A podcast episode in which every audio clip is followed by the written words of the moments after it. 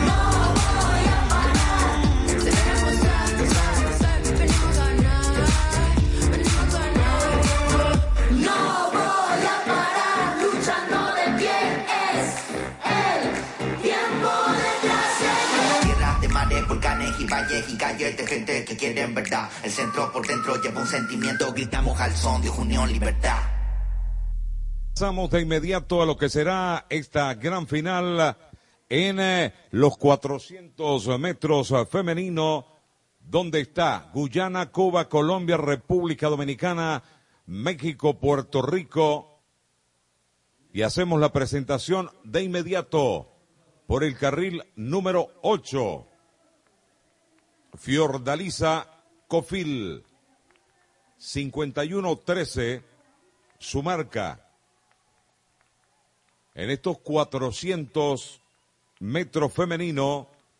Carril número 7 para Cuba. Roxana Gómez, 50-60, la marca para ella. Carril número 6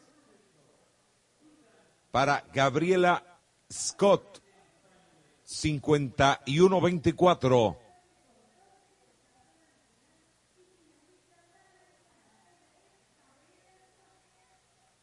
Nos vamos con el carril número 5 para México.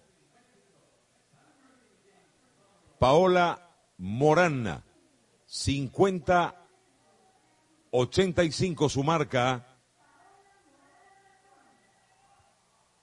En el cuarto lugar, Marilady Paulino, República Dominicana. Dos cartas fuertes en estos 400 metros, 49-98.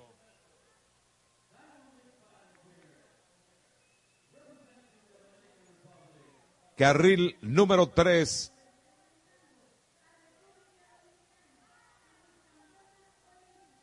Esperando por el anuncio, las banderas dominicanas al fondo. Ahí tienen, ya la anuncian en la pista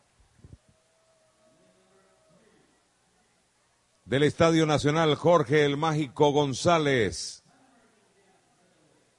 Carril número 3 para Evelis Aguilar de Colombia. Registro 5135. día audiencia, buen día pueblo, es sábado. Ya iniciamos con ustedes esta nueva jornada y lo hicimos, lo hemos hecho con el himno de la actividad subregional centroamericana y del Caribe que reúne a las juventudes en las más sanas de las actividades y de la competencia humana, el deporte.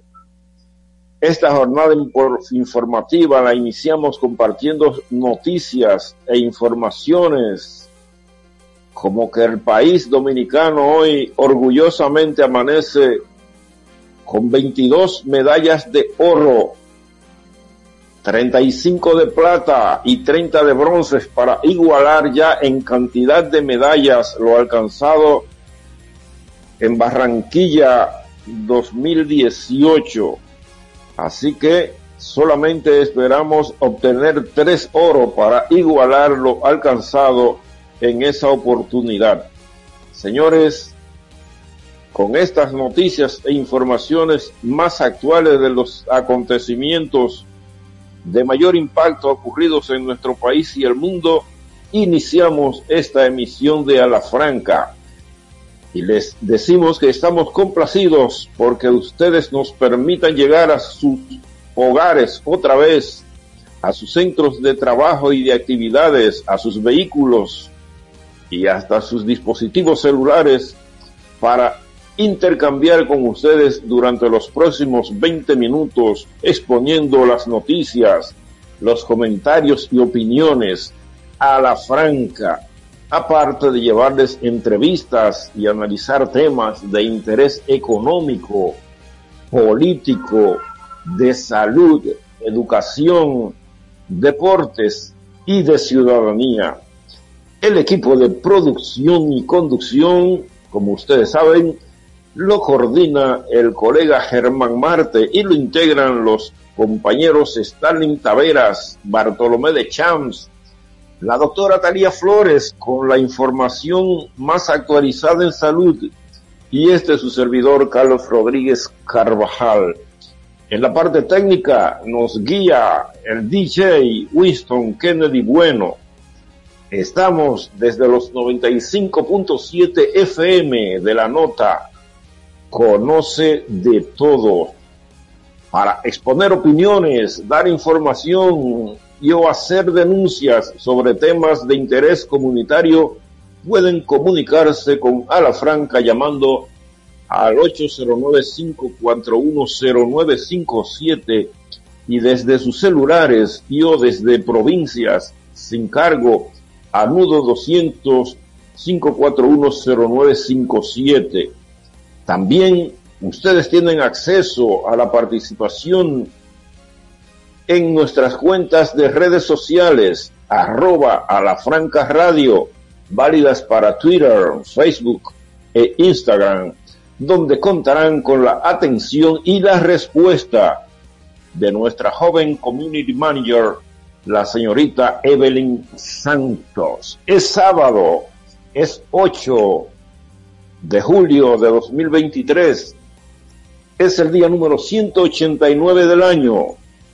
Faltan 176 para que entre 2024. Hoy es Día Mundial de la Alergia, señores.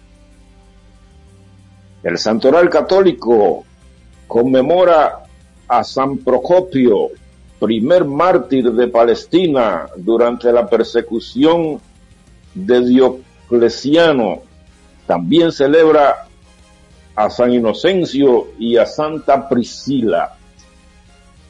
El gobierno informa que los combustibles, los principales combustibles de consumo doméstico, gasolinas, gasoil, gas de cocinar, mantienen sus precios de la semana pasada. En las efemérides nacionales, en 1801, un día como hoy, Toussaint Louverture emite una ley que elimina la esclavitud en la isla de Santo Domingo y que por tanto adversa al imperio francés que comandaba Napoleón Bonaparte. En 1920, perdón, 1824 el gobierno emite el decreto ley inmobiliaria que determina los bienes muebles e inmuebles del Estado y de la Iglesia en la zona este del país. En 1865, un día como hoy, marca el fin de la anexión de la República y el triunfo de las fuerzas restauradoras. Y en 1978, el gobierno dominicano declara oficialmente la presencia de la fiebre porcina africana en nuestro país. En el plano internacional, en 1860 se registra la primera muerte por un tornado en Estados Unidos, específicamente en la ciudad de Cambridge, Massachusetts. En 1889 se funda en la ciudad de New York el periódico The Wall Street Journal. En 2011, el despegue del transbordador Atlantis desde Cabo Cañaveral, Estados Unidos, marca el fin de la era de los transbordadores.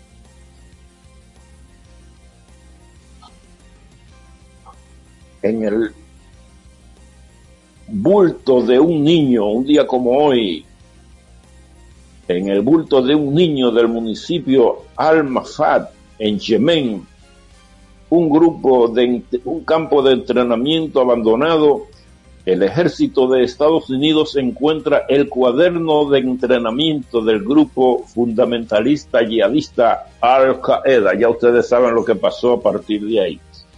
Para el informe meteorológico en los próximos minutos estaremos conectando con la Oficina Nacional de Meteorología donde uno de sus eh, de sus técnicos pronosticadores les darán el tiempo actualizado en la República Dominicana para este fin de semana. Ya veo por ahí a los colegas Stalin Taveras y Bartolomé de Champs.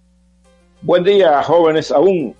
Buenos días, Carlos. Buenos días a todos los amigos que nos escuchan. A la franca, gracias por estar con nosotros como cada sábado por esta la nota la 95.7 felicitar a toda la representación dominicana, eh, como bien empezaste Carlos, que nos representa en estos, en estos juegos y que está evidentemente trayendo alegría al pueblo dominicano a través del deporte, deporte una actividad de cohesión social, una actividad de desarrollo, una actividad que a todos nos une y que realmente es un instrumento importante para el país en el cual muchos jóvenes de diferentes extractos sociales, especialmente de extractos sociales bajos, se han podido destacar, han podido mejorar su condición de vida, la de sus familias, la de sus comunidades, y hoy son ejemplo a, no solamente a sus comunidades y al país, sino, sino al mundo, como es el caso de Marilady Paulino, quien exitosamente nos ha estado representando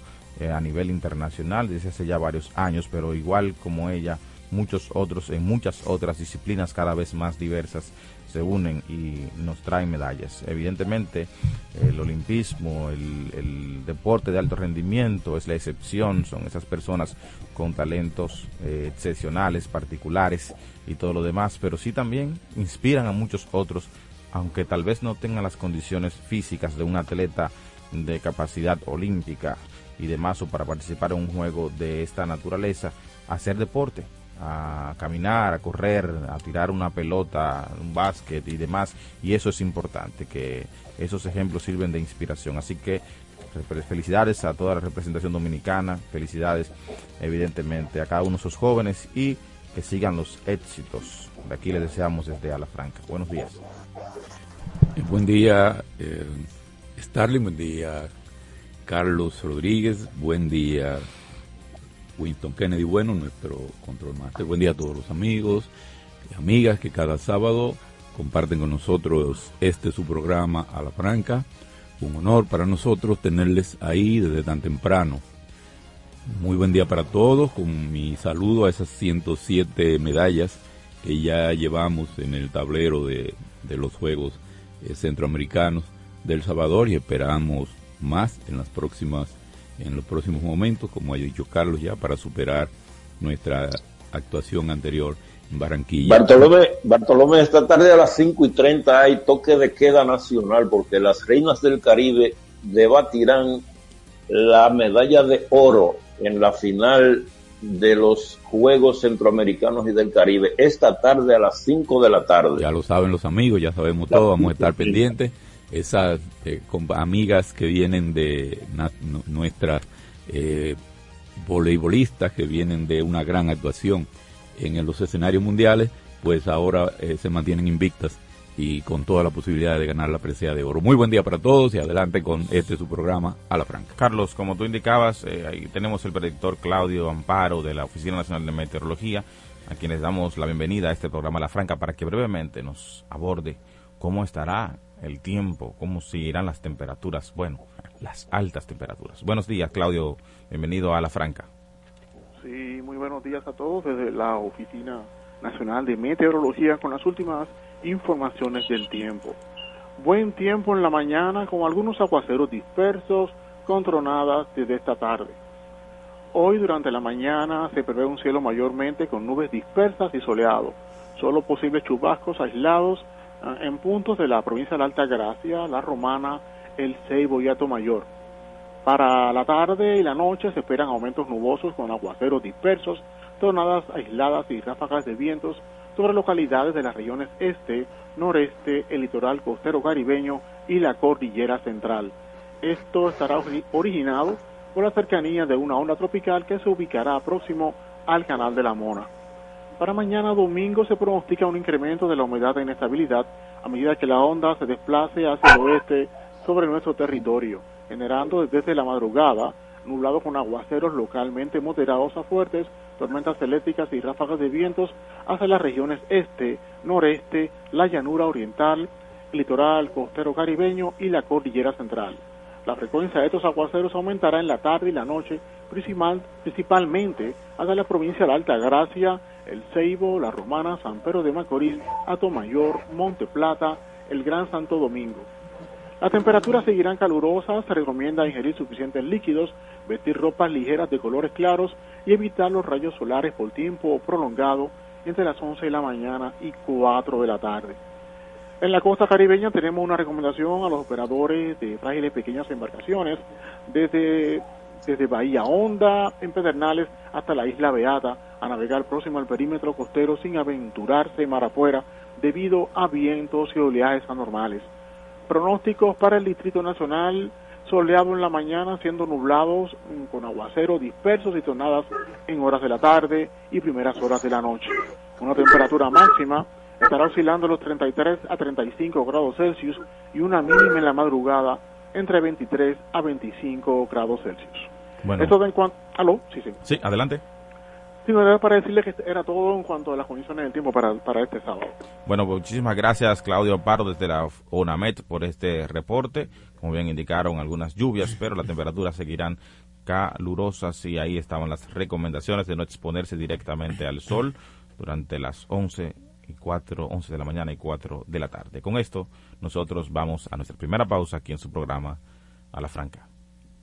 A la Franca, por la nota 95.7, conoce de todo. Impuestos Internos se consolida como modelo de eficiencia recaudatoria. Más de 1.5 billones de pesos recaudados en dos años lo confirman. Somos más cercanos. 170 mil personas han recibido educación tributaria. Hemos mejorado más de 30 servicios en la oficina virtual. RNC en 24 horas y un facturador electrónico gratuito para MIPIMES. Avanzamos hacia la administración del futuro. Dirección General de Impuestos Internos. Cercana y transparente. En las redes sociales también hablamos a la franca. Síguenos en Twitter e Instagram como arroba a la franca radio. Les presento a Juancho. ¿Qué lo que? Juancho era muy obeso. Redondo, manito. El mes pasado empezó el gimnasio. En la primera semana perdió 100 libras. De tener una barriga de Santa Claus, pasó a tener cuadritos en solo tres semanas. Roca y pico. Hoy le dio con 500 libras a pecho. Con apenas un mes de ejercicios, participará en su primer evento de fisiculturismo. No te lo creíste, ¿verdad? Si no te crees lo de Juancho, ¿cómo le puedes creer a alguien que promete duplicar tus ahorros en 30 días? Si ganarte el dinero es difícil, no lo arriesgues tan fácil. Confía tu dinero a entidades supervisadas. Más información en misioncentinela.com. Superintendencia de Bancos de la República Dominicana. Está en el aire a la franca. A la franca. Bueno, eh, una de las informaciones más importantes eh, de las últimas horas es que la diáspora haitiana, o sea, esa gran cantidad de población haitiana y de origen haitiana, haitiano que reside en nuestro país, había organizado, convocado para hoy en, el país, porque también lo está haciendo para los países de la región, una marcha que ellos eh, han dicho que se trata de una forma de hacer presión para que la comunidad internacional interceda en la normalización de la gobernabilidad y de la gobernanza en su país. Eh, la República Dominicana eh, parece que las autoridades eh, analizaron a profundidad la situación y determinaron que no es prudente ni procede otorgarle el permiso a ciudadanos extranjeros para que dentro del territorio dominicano hagan movilizaciones que muy bien podrían dar al traste con desórdenes que se fueran de la mano a las autoridades y al país mismo. Eh, especialmente en una situación donde el ambiente internacional se proyecta convulso, no en términos políticos, sino en términos de relaciones sociales y de violencia cultural y de violencia social. Entonces, eh, ellos parece que también analizaron la situación y se acogieron a la decisión de las autoridades dominicanas, de manera que esa marcha ya no va. Sencillamente no va porque es improcedente. Así que, por otra parte, hay una actividad también de movilización que es del Partido de la Liberación Dominicana, que es una marcha de mañana, día 9, eh, que partiría desde uno de los eh, lugares céntricos de la parte norte de la capital y que se desplazaría hasta la zona del malecón eh, de manera que esa es la que tenemos a nivel de movilizaciones. Una que ya no va, que no era de origen político, sino de, de, interés social para la diáspora eh, haitiana radicada en el país.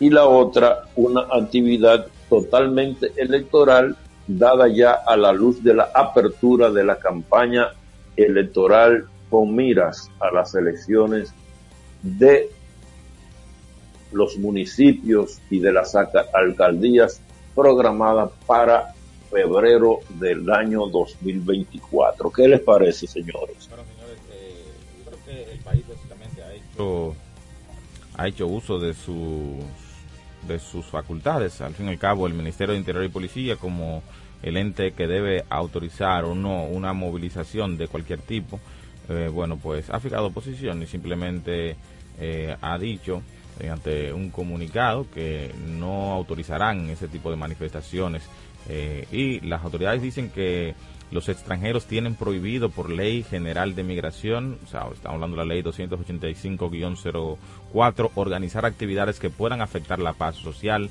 la seguridad ciudadana o el orden público en la República Dominicana. Ha sido el argumento utilizado por el Ministerio de Interior y Policía para impedir esta movilización de eh, extranjeros nacionales del vecino país aquí en la República Dominicana.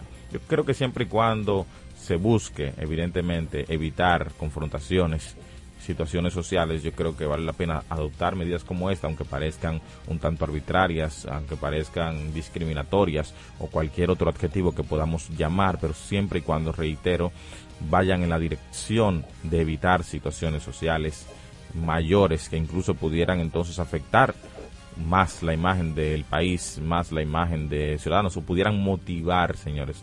Lamentablemente nosotros tenemos aquí en territorio dominicano, evidentemente, muchos dominicanos extremistas en todo el sentido de la palabra con relación al tema de la nacionalidad, igual como los hay muchos extremistas haitianos con el tema de la nacionalidad también y que bajo el lema del patriotismo, de las consignas eh, eh, independentistas, revolucionarias y todo lo demás, hacen cosas, señores, cosas que no están bien, agresiones, eh, vamos a decirlo así también, insinuaciones e incluso falta de respeto que muchas veces llevan a confrontaciones mayores. Creo que ha sido sabia la posición del Ministerio de Interior y Policía y más si existe, como bien han indicado, este artículo de la ley que indica que están impedidos de hacer eh, movilizaciones de esta naturaleza a extranjeros de cualquier país. Yo sé que yo sé que Bartolomé tiene mucho que agregar sobre ese tema, pero voy a pedir su anuencia para hacer una, una salvedad. Fíjense, eh, también ha sido inteligente la posición de la diáspora haitiana de, de entender la situación dominicana. Yo creo que es correcto, es correcta la decisión que se ha adoptado, la medida, la respuesta que se ha dado a nivel legal y a nivel constitucional.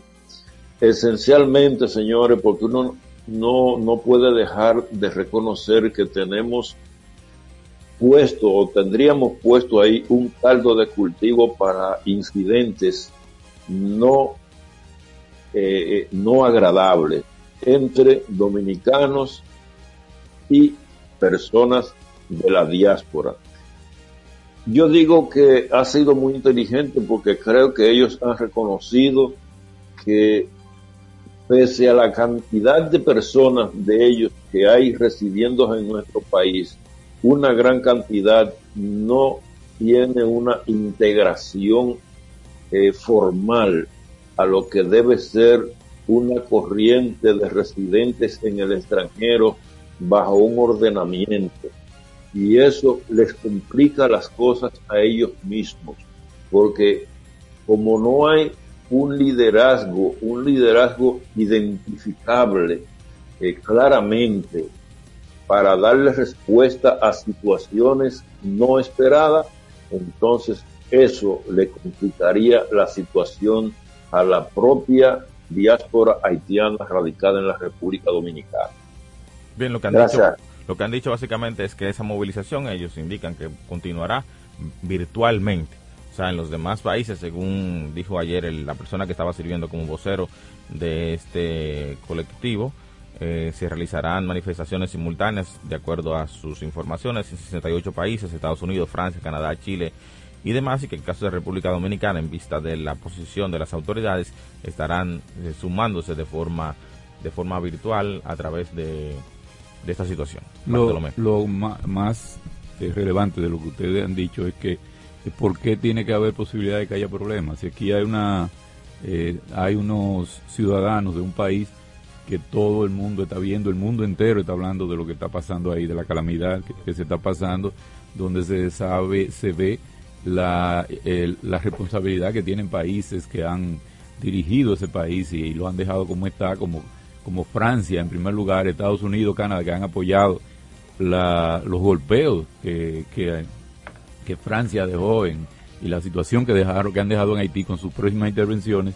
pues no eh, solamente por el hecho de que haya esas ese tipo de personas que mencionó Starling y lo que ha dicho Carlos, no se puede aquí como se va a marchar en muchas partes, simplemente esos señores lo que están eh, llamando es a, a a que haya un alivio para Haití. No le están protestando a República Dominicana, no le están protestando a los dominicanos, están en el mundo entero movilizándose porque su país ya no da más.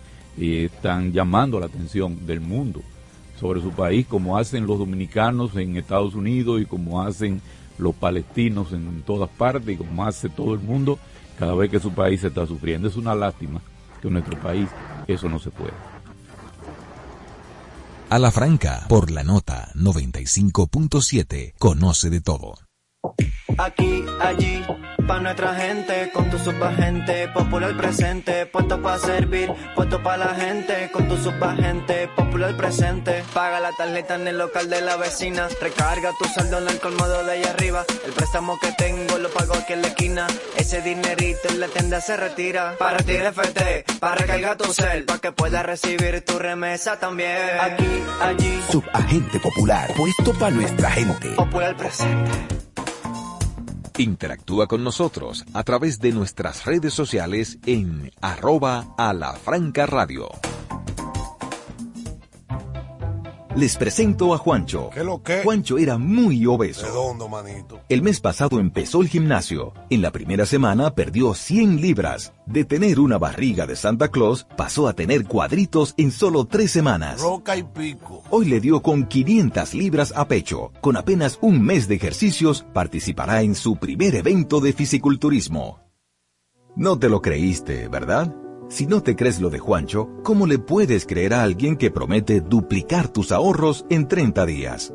Si ganarte el dinero es difícil, no lo arriesgues tan fácil. Confía tu dinero a entidades supervisadas. Más información en misioncentinela.com. Superintendencia de Bancos de la República Dominicana. Impuestos Internos se consolida como modelo de eficiencia recaudatoria. Más de 1.5 billones de pesos recaudados en dos años lo confirman. Somos más cercanos. 170 mil personas han recibido educación tributaria. Hemos mejorado más de 30 servicios en la oficina virtual, RNC en 24 horas y un facturador electrónico gratuito para MIPIMES. Avanzamos hacia la administración del futuro. Dirección General de Impuestos Internos, cercana y transparente. Está en el aire a la franca. Bueno, 8.32 minutos, continuamos aquí en La Franca. Buenos días, Germán Marte, a La Franca. Buenas tardes. Así que le dicen a uno de que cuando tú llegas tarde, tú dices, buenas tardes. Muy buenos días, queridos compañeros.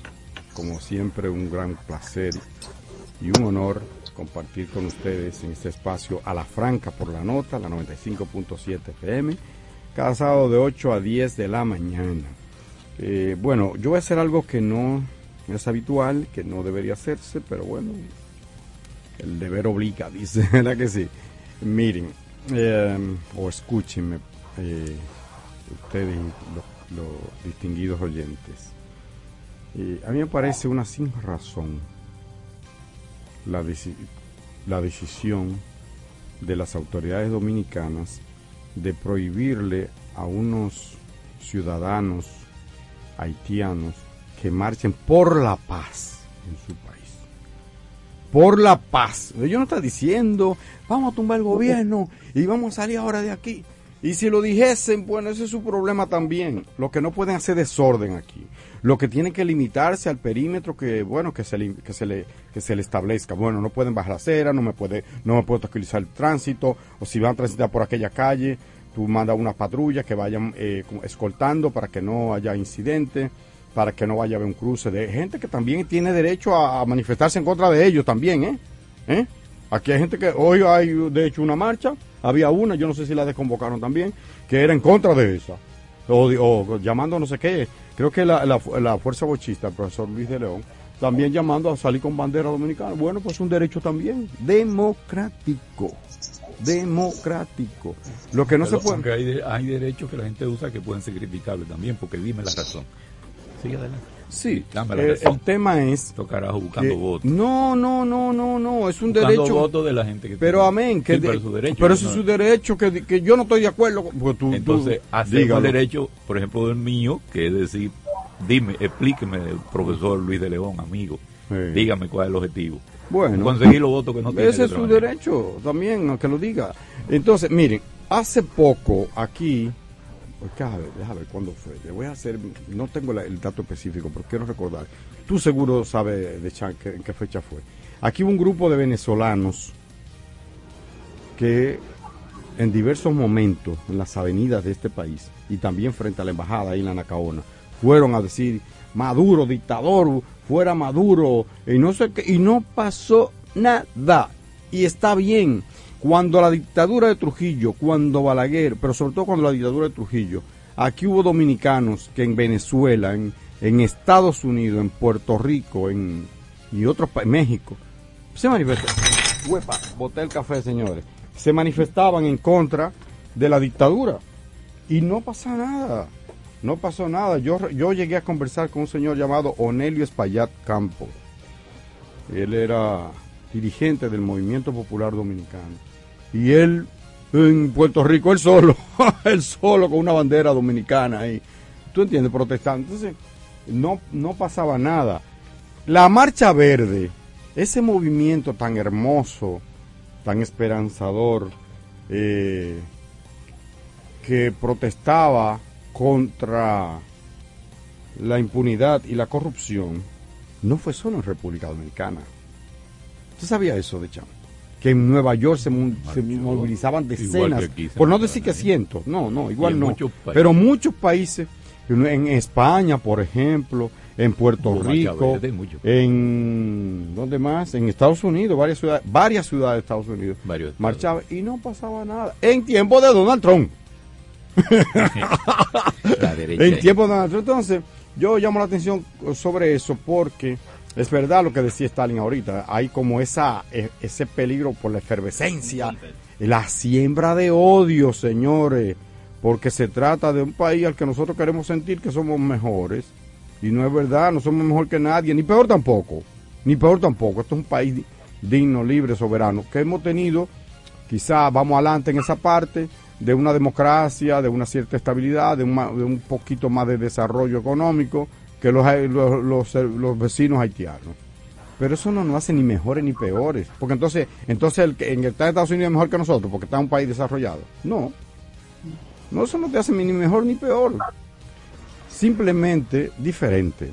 Por lo cual yo llamo la atención, ok, hay una decisión de Interior y Policía del amigo Jesús Vázquez Martínez, ministro, de prohibir eso, pero eso no está bien.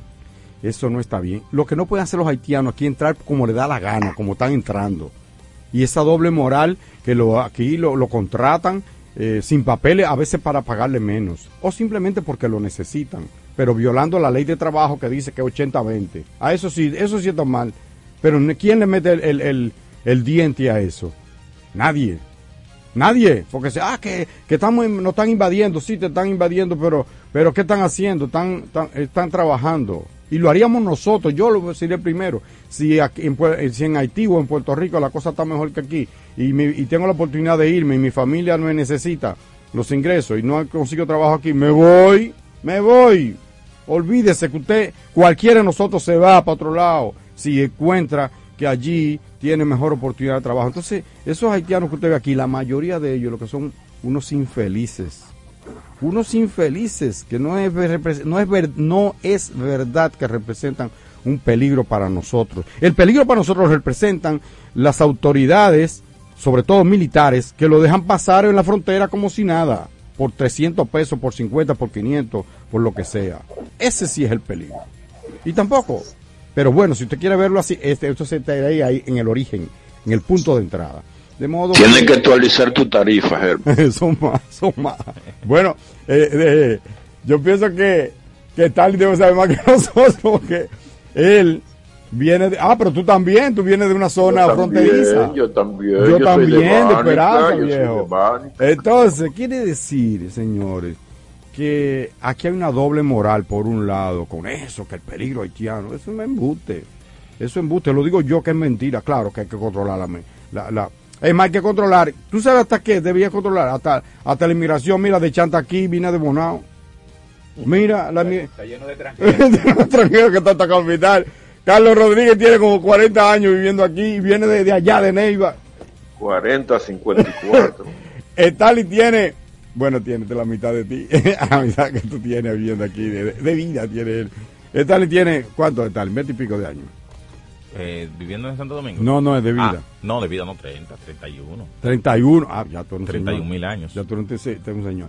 ¿Y Stalin qué hizo? Salió de Ya su pueblo bien. porque veía en mejor condición. Entonces, entonces, mucho cuidado con sembrar el odio porque aquel viene de una situación más, eh, digo, menos menos pudiente, menos, menos acomodada, menos, menos afortunada que la mía. De yo sentirme superior, que eso no es bien, no es bueno. No es bueno ni aquí, ni es bueno de Donald Trump con los mexicanos, ni es bueno de en ningún lado del mundo. No se puede discriminar, no se puede, no se puede pensar que el que viene es una amenaza. A lo mejor es una oportunidad, una mano amiga. A lo mejor es el que te va a ayudar a cargar la cruz. A lo mejor ese, ¿cómo se llamaba? No, era, no era, no era de la tribu, de la- no era del, del pueblo de, de Jesús, el que le ayudó con la cruz. ¿De dónde era? Cirineo. Un cirineo. No era de ahí, un cirineo que iba a... Venga, guap, y lo, y lo ayudó a cargar. A lo mejor ese que viene de por allá te ayuda. Mire, aquí hay una diáspora, aquí hay una comunidad española que nosotros nunca tendremos forma de agradecerle el aporte cultural que esa gente hizo aquí. Y vino derrotada, vino rota. Fueron los derrotados de la revolución, de la guerra civil guerra civil española. Eran los republicanos, sufrieron un golpe de Estado de la ultraderecha con Francisco Franco. Y ese grupo de, y muchas de esas familias quedaron rotas, ¿eh? en la miseria. Y no ellos, ni siquiera gente que estaba peleando, muchos de ellos fueron, eh, eh, digamos, víctimas colaterales del conflicto. Familia en la inopia, jodidos. Y emigraron para acá. Los que quedaron vivos. Pero aquí vinieron junto con ese tipo de familias, que hoy algunos de ellos son grandes comerciantes y familias pudientes. Pero vinieron también profesores, eh, vino gente como Vela Zanetti, el, el más grande, quizá el más grande muralista que haya tenido la República Dominicana, y profesores, y, y de otros ámbitos del, del arte y la cultura. ¿Cómo, cómo agradecer nosotros a esa playa de, de- de gente que vino? Entonces, ¿cómo agradecer nosotros a, oiga, oiga, dije la palabra correcta, agradecer a la gente que viene y te cultiva el arroz que tú te vas a comer? ¿Cómo tú le vas a agradecer eso? Esas alturas que te vas Y a los que vinieron a pelear en abril aquí. de- ¿Cómo de tú vas a agradecer ya que, que te está-. Ese, ese, eh, a lo mejor usted que me escucha, querido amigo, a lo mejor usted vive en un apartamento hecho con mano de obra de esa gente que vino. a- Entonces, ojo, ojo, no digo que entren todos a los Ramón, no, no entren todos, que entren en orden si van a entrar. Y que, y que ojalá pudiésemos nosotros controlar la cantidad, está bien, pero eh, me parece a mí que fue un exceso. Hay un amable te- eh, te- oyente que quiere expresar su punto de vista. Yo quería decir eso simplemente sin, sin ánimo de, de polémica, pero adelante, buenos días. Sí, buenos días amigos. Buen día. Habla Rafael Hurtado Ruiz. Pero usted le voy a cantar la canción que yo oigo en la iglesia, que es, a Jesucristo una alabanza. Dice, resucitó, resucitó, Aparece. aleluya. Yo le, pongo Parece- esa, ca- yo le pongo esa canción a, a amistades que, que apa- reaparecen con- conmigo en las redes. Ese resucitó. Parece que, no parece, que, Buen día. parece que el hermano Germán es un devoto en la iglesia católica, ¿verdad? Si usted supiera que yo ni creo en nada, pero está bien. Es lo que no es bueno. Yo, Pero déjeme decirle que admiro mucho de la el ritual católico. sí, Es bonito, es hermoso. Y creo que de todas las iglesias es, es hermoso porque es como a mí me pare- va de lo fantástico a lo divertido para mí. Hasta un poquito sabe, Oh, un poquito usted de sabe, arte. usted sabe por qué yo soy un seguidor de Juan Pablo Duarte. A ver por qué. Porque es que Juan Pablo Duarte Igual que yo, vamos a ver. decía que entre los dominicanos y los haitianos no puede haber una fusión. No. Y eso tienen que llevarlo los gobernantes aquí, que se convierten muchas veces en traidores. Si el, si el pueblo no se empantalona ahora, ellos permiten esa marcha. Claro. ¿Y claro. en qué nos afecta esa marcha, ma- maestro, No, no. a nosotros? ¿Qué? No, no, Una marcha por la paz en Haití, dígame. No, no, no es que aquí no se puede permitir Es más, usted y yo debíamos estar en esa marcha. nada con, eh, con los haitianos. Por eso yo sí. decía, eh, eh, lo que decía Duarte. Y Mm. Duarte decía, ¿por qué? y hablando con la religión, porque ellos tienen una religión diferente a nosotros. Nosotros tenemos la religión católica, ellos el vudú, tienen la, la, la, su idioma es eh, el patuá o creol. o creol, nosotros español. Por eso Duarte lo decía. Entonces, aquí tenemos que seguir a Duarte. Lo que pasa es que aquí hay personas que se acomodan y ya no son patriotas. Aquí los más pobres son más patriotas que muchos que viven bien, señores. O sea, los más débiles, estoy hablando de la patria. Por ejemplo, yo, yo soy un afanado. Cuando yo tengo una reunión, hay que cantar el himno nacional. Excelente. Oye, Germán y amigos, hay gente que me hace mofa. No, no, eso Cuando yo digo, tenemos que cantar el himno, yo lo miro a todo y veo a algunos que hacen como mofa. digo, este es un malo dominicano. Bueno, eh, pero de todas maneras, no, pero, no, veo mal que la gente marche por la paz. Pero no, no, entre los haitianos y nosotros no. Le voy, a, preguntar algo a usted y al público. Es más, le voy a preguntar algo a Carlos Rodríguez ah. y a usted. gracias, don Hurtado, muchas gracias. pero voy a hacer esta pregunta en el aire porque casi vamos a la pausa. Si aquí hubiese una gran comunidad de ucranianos, no lo hay, hay dos o tres, pero supóngase usted que aquí hayan mil, dos mil, tres mil ucranianos de Chan, a ti te voy a preguntar, que parece ucraniano a veces. Si hay miles de ucranianos aquí, hay una guerra cruenta en, en, Ucrania. Si es ucraniano, organizan una marcha por la paz en su país. Y hasta en contra de Putin, qué sé yo. Es más, en contra de su gobierno que tiene, que se quiere meter a la OTAN y Putin y no sé qué. Y esos ucranianos fueran a marchar por la paz en su país. ¿Qué tú harías? ¿Lo, ¿Tú harías en contra de eso o, o aplaudirías que luchen por la paz? Apoyar que luchen por la paz. Lo sí, hombre. Que, los palestinos y los árabes que están aquí luchan por, su, la paz de su país. Me hiciste la pregunta a mí también, ¿verdad? Dile, a ver. Mira, Germán. Yo voto con mis dos manos y con mis dos pies y con mis dos orejas a favor de tu exposición porque es mi sentir. Twitch es mi sentir. Ahora bien, es un sentir en el plano de lo ideal. No es un sentir en el plano de lo real. Yo creo que las autoridades hicieron bien, porque como dice el lema de Talía Flores, en la sección de salud. Tenemos a Villegas la, hoy. La prevención. La prevención. La prevención. Está bien, Carlos, déjalo ahí. Vamos a. hay, vamos. Muchos, hay, muchos, hay muchas sogas sueltas. Vamos a dejarlo ahí para. Vamos a prevenir para que no nos pasemos con el doctor Villegas. Vamos a la pausa. A la franca, por la nota 95.7, conoce de todo. Les presento a Juancho. ¿Qué lo que? Juancho era muy obeso. Redondo, manito. El mes pasado empezó el gimnasio. En la primera semana perdió 100 libras. De tener una barriga de Santa Claus, pasó a tener cuadritos en solo tres semanas. Roca y pico. Hoy le dio con 500 libras a pecho. Con apenas un mes de ejercicios, participará en su primer evento de fisiculturismo. No te lo creíste, ¿verdad? Si no te crees lo de Juancho, ¿cómo le puedes creer a alguien que promete duplicar tus ahorros en 30 días? Si ganarte el dinero es difícil, no lo arriesgues tan fácil. Confía tu dinero a entidades supervisadas. Más información en misioncentinela.com, Superintendencia de Bancos de la República Dominicana. Ahora te hablamos a la franca, por la nota. A ti que te esfuerzas cada día, que buscas el sustento para los tuyos comprometido con lo que haces y lo que ofreces.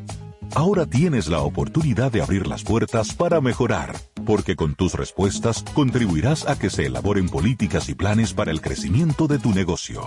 Primera encuesta nacional de micro, pequeñas y medianas empresas del Banco Central y el Ministerio de Industria, Comercio y MIPIMES. Coopera. Invierte unos minutos de tu tiempo. Proporciona datos al encuestador. Para beneficio de tu sector. Primera encuesta nacional de micro, pequeñas y medianas empresas del Banco Central y el Ministerio de Industria, Comercio y MIPIMES está en el aire a la franca. A la franca.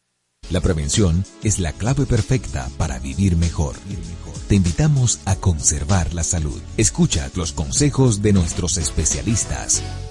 Y antes, evidentemente, antes de que sea presentado nuestro especialista en el día de hoy, es bueno apuntar, señores, que el presidente de la República continúa recuperándose luego de ser diagnosticado con COVID-19.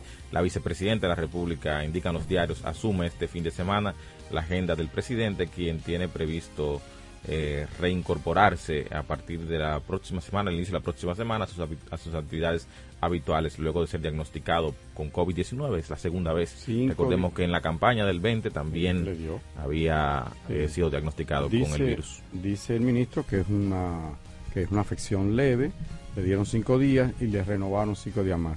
Yo creo que fue Raquel que dijo, doctor, dele cinco días más.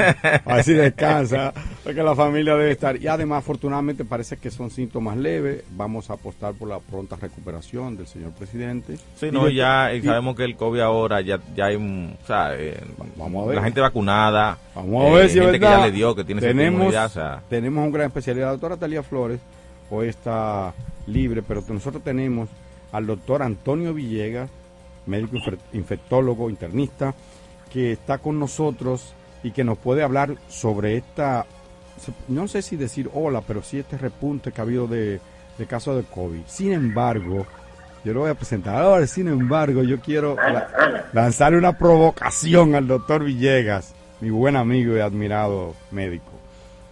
Doctor, usted nos va a hablar de, del COVID, pero, pero yo quiero antes que eso preguntarle algo. Se está hablando de una droga nueva bueno, yo no sé si es nuevo, se está hablando de fentanilo y que es la llamada droga que pone a la gente como zombie. Así que yo quiero saber, el listín diario ha dicho que ya eso está aquí en el país, en Santiago han desmantelado dos laboratorios y en fin, parece que una droga como más eh, eh, letal, más peligrosa que otras. Buenos días, doctor Antonio Villegas, bienvenido aquí a La Franca. Buenos días, buenos días, gracias como siempre por recibirme. Eh, bueno, con, lo de los repuntes de COVID, empezando simplemente con, rápidamente con eso, es importante recordar que el COVID, y lo dije, lo he dicho y siempre lo diré y siempre se ha dicho, el COVID vino a quedarse. Esto va a ser nuestro día a día, nuestro mes a mes, nuestro año por año. O sea, que esto es algo que no es de sorprenderse ni deberíamos estar preocupados. Simplemente seguir cuidándonos, lavado de manos, cuidando a las personas, a las personas de riesgo, ninguna medida diferente ni nada por el estilo. Al contrario, ahora el COVID es muchísimo menos leves, menos leve, eh, más leve, perdón, que, que veces anteriores debido a la vacunación principalmente, debido a la inmunidad que se ha ido creando. La mayoría de los casos ahora mismo son leves, con manejo ambulatorio o en el hogar, con medicamentos, porque ya hay medicamentos orales demostrados para disminuir la que se compliquen estos pacientes.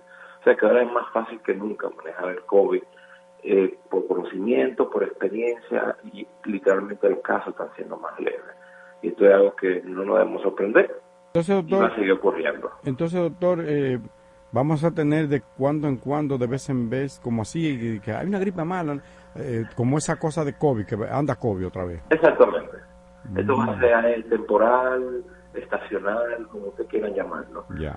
Estar asociado en grandes eventos eh, multitudinarios. Eso va a ser nuestro tema siempre. Siempre, siempre, siempre. ¿Recomienda usted que cuando vamos a un sitio así, de una gran concentración, digamos, la gente que viene en el metro o que va en la guagua o que va a un concierto, que use mascarilla o, no? todo el mundo, simplemente las personas de riesgo, ah, las personas que tienen más riesgo de complicación, las personas mayores de edad, personas con cáncer que están en quimio, personas con enfermedades que le debilitan su sistema inmune, pero ni, siquiera es por el COVID, siempre ha sido una recomendación que la protección respiratoria es importante, es algo viejo que simplemente debemos continuarlo ahora más que nunca. Bien, ahí está dicho. Doctor, fentanilo, ¿qué es eso? Mire, el, el, el, el fentanil es una droga, o sea, no, un medicamento, porque recuerden que al final los medicamentos son drogas, pero para separar de droga ilícita, que, que estamos hablando del medicamento, es un medicamento que es un derivado de la morfina. Pues yo pensaba que eso era como que lo hacían en un laboratorio, eh, como hacen la, el crack o como hacen la... No, No. No, el fentanil es un medicamento muy viejo, o sea, muy viejo. Estamos hablando de un medicamento que debe, debe tener por lo menos aprobado desde el punto de vista médico más de 40 o 50 años, con, con, eh, con aprobación por todos los entes regulatorios, que es de uso común en los hospitales y en los centros médicos. O sea, que lo venden así, doctor. No, lo- no lo venden así. Eh, eh, es un medicamento, el fentanil es un medicamento solamente recomendado para uso hospitalario, o sea, para el paciente que está ingresado. Lo venden así al hospital y a los centros médicos. ¿Y para qué sirve el fentanilo? El fentanilo, como le dije, es un derivado de la morfina, es un analgésico opioide, así que se le llama a ese grupo de medicamentos. Derivado del Es un medicamento para el dolor. Mm, Es un medicamento que se usa muy frecuentemente en los pacientes que están intubados, o sea, con ventilación mecánica, que tienen la máquina para respirar, para, para el manejo del dolor, en aquellos pacientes postquirúrgicos, ¿eh? en aquellos pacientes politraumatizados. Un medicamento del día a día del médico en el hospital y principalmente del día a día de la, de la unidad de cuidado intensivo. Es uno de los medicamentos básicos en una unidad de cuidado intensivo. No sabía. ¿Y doctor, lo usan en pacientes de cáncer? Sí, Claro, se me olvidó eso, claro que se usa en los pacientes. Cla- no, o sea, con claro. dolores muy profundos usan el fentanil. Claro, o sea, eh, en el manejo del dolor en el paciente con cáncer hay diferentes escalas o diferentes escalones donde va de menos potente a más potente dependiendo el, la característica del paciente y el fentanil está entre las opciones más que más uno usa. ¿Y O por que qué? es un medicamento que usted va a un centro médico donde hay que paciente con cáncer en, en la unidad de cuidado intensivo y por lo menos si hay 10 pacientes, 5 o 6 van a tener fentanilo.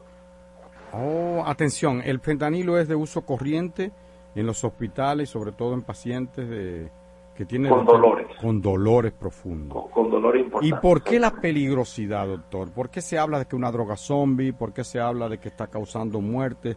Yo vi una cifra que a mí me alarmó, yo no sé si de Chan la vio o Starling, eh, decía que en Estados Unidos el año pasado, o no sé si fue en el 21, murieron eh, 200 mil personas por sobredosis de fentanilo. Hablaban también otro- en otro momento de, de 100 mil, 105 mil y después se disparó al doble al año siguiente, creo que el 21 o 22.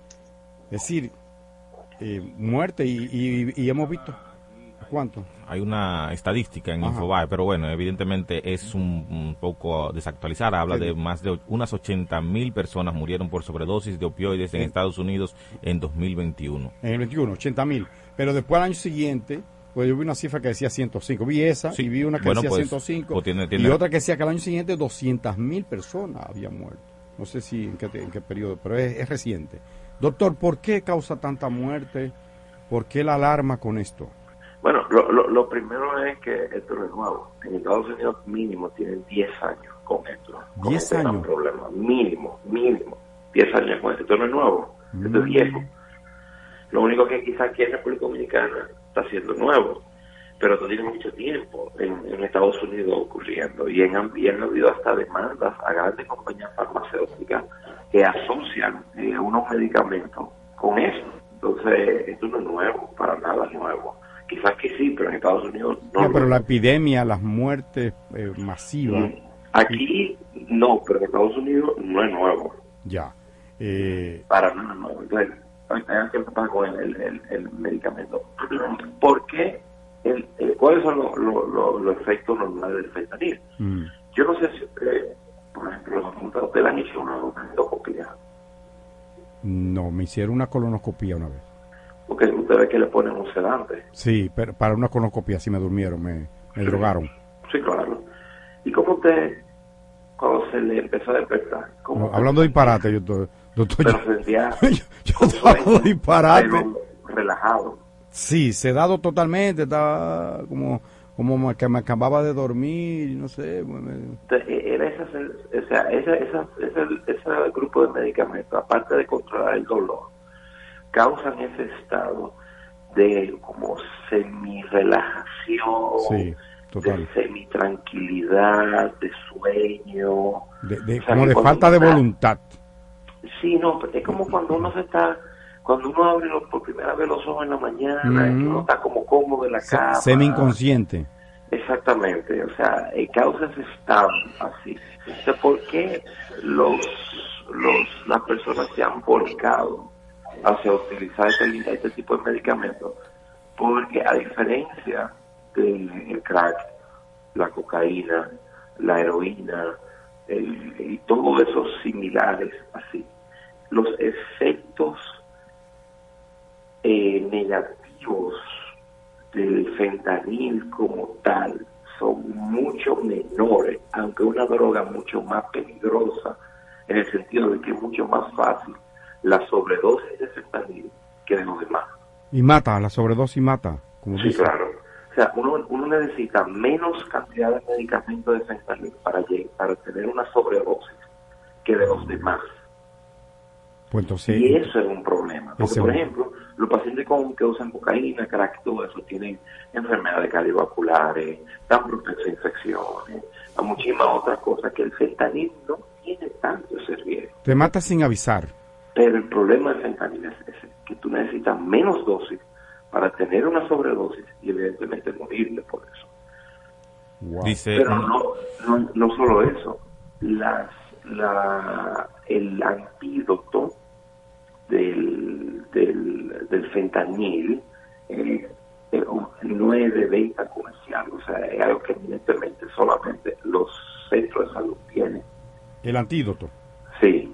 O sea, o sea que una gente se dio una sobredosis por ahí y si no va rápido al hospital se puede se puede morir. se puede mudar para el ¿Por, otro por qué? Porque esa, esa, ese grupo de medicamentos tienen una particularidad. Eh, su efecto principal, es su, cómo funcionan, es a través de- del cerebro. Pero lo que hacen es que en la parte que controla la respiración también se ve afectada.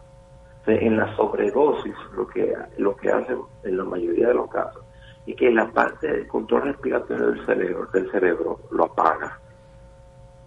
Entonces la gente se muere. apoyando apoyando un tanto lo que dice el doctor de la potencia del fentanilo, dice unos artículos acá que se estima que casi 200 estadounidenses fallecen cada día por consumo de fentanilo. Según la Más- más CDC que COVID. según la CDC, que es el organismo de control de medicamentos en los Estados Unidos, ha descrito el fentanilo como un fuerte analgésico que es hasta 50 veces más potente que la heroína. Hasta Ujú. 50 veces más potente que la heroína y hasta 100 veces más potente que la morfina. Y como bien decía el doctor, en el caso de que unas pequeñas dosis de, de fentanilo son potencialmente mortales, más que cualquier otra, por ejemplo, un cálculo eh, así random, como dicen por ahí. Eh, en Estados Unidos se incautaron unos 4.500 kilos solamente, pero que esos 4.500 kilos contenían entre sí más de 379 millones de dosis potencialmente mortales. O sea, en 4.500 kilos solamente de fentanilo, como tal, que es básicamente todo lo que está eh, abordando y indicando el doctor Villegas. Ese es el problema. Tú, tú, tú adquieres ese medicamento y con menos dosis tú adquieres el efecto que tú quieres de droga. Pero el problema es que así mismo con menos dosis te mata. El problema es que la muerte de este, de este medicamento es una muerte que no es aparatosa. El paciente se relaja, todo los efectos, se tira en una esquina y deja de respirar. Y se muere. Se mueren tranquilamente. Ay, Entonces, doctor, estamos ante un peligro. Bueno, usted dice que eso tiene más de 10 años. En, los en est- Estados Unidos en Estados problema Unidos. tiene mu- mucho. Desde que yo salí de la universidad, salí, yo salí en el 2011 de la universidad, estoy escuchando eso. Wow. Entonces, doctor, ¿qué podemos hacer? Eh, ¿qué, ¿Qué se puede hablar de eso? Miren, lo- o- obviamente hay que entender varias cosas. La drogadicción no solamente es un problema eh, eh, psicológico, un problema psiquiátrico, un problema orgánico, que debe tomarse en serio, que debe la persona buscar la atención necesaria. Eh, es un problema que hay que ser co- compasivo, hay que ser, hay que entenderlo, pero hay que no se puede dejar a un lado. Y desafortunadamente, mucho, algo muy común en los gobiernos, que las personas drogadictas que viven en la calle, desafortunadamente, no le prestan la atención ni los servicios necesarios. Y aquí lo vemos, con todo respeto. ¿Mm? Aquí no tenemos esos grandes programas para ayuda a los pacientes con drogadicción, no tenemos... eh, lo- Yo, creo que los no hay, com- hospitales. no hay comprensión, doctor, sobre que es un problema de, de, de salud, que es un, problema de salud importante. Sí, sí. La gente no entiende eso, es un, un- un problema de salud, no es de que mental, que la gente no, es que está loco, no, no, Ni no. que sinvergüenza. Eso es un problema orgánico Sí. que requiere intervención medicamentosa. ¿Entiendes? Sí. No solo eso, o sea, aquí no tenemos hospitales, lo- nuestros servicios de salud no están preparados para, eh, con, con servicios adecuados para ayudar a estos pacientes, y los centros privados. Y obviamente hay un tema, un trasfondo económico bajo todo eso que es un problema. Porque al final del día hay que, eh, el- el- los gobiernos dicen, bueno, atender a los eh, vagabundos, a las personas que viven en la calle, perdón, atender- ese es el mejor nombre, las personas que viven en la calle Sí. junto con drogadictos, es una carga económica para el Estado y el Estado debería asumirla. Pero no lo hacen por eso mismo, es una carga económica. Muy fuerte, sí. Muy Bueno, doctor, importante, yo porque son muchas cosas que tú tienes que yo creo, trabajar doctor- invertir para ayudar a esa gente. totalmente. Doctor, yo estoy muy agradecido de su participación porque me ha ayudado a entender el, el problema. Yo creo que ahora es más grave de lo que yo inicialmente pensaba. Sí, porque, por ejemplo, la gente lo que piensa, y yo sé que tal vez es su concepto, es que, bueno, es una droga que la van a traer Sí, de, sí, de que Sudamérica, que, viene incautada, que esto y lo Ajá. otro, o sea... Pero no, está con nosotros.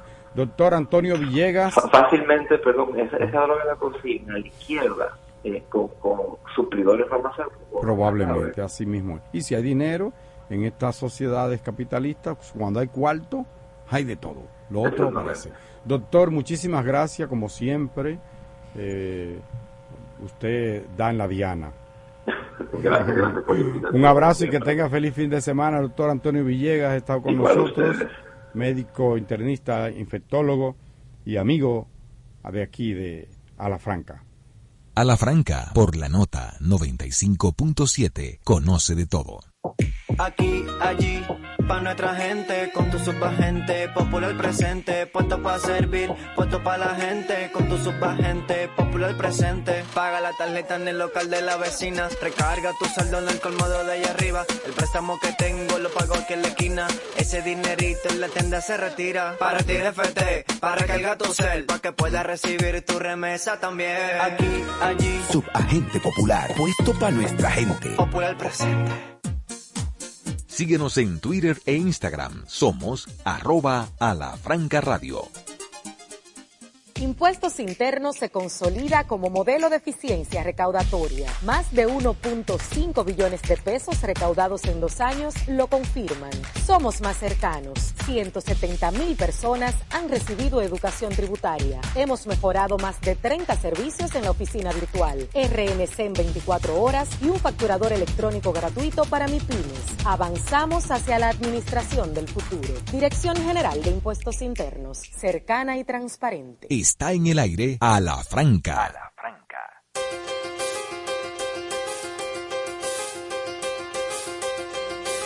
Bueno amigos, 8, 9, 9, 8 minutos, yo iba a decir 8, 9 minutos. 9, 8 minutos de la mañana. California hasta ahora.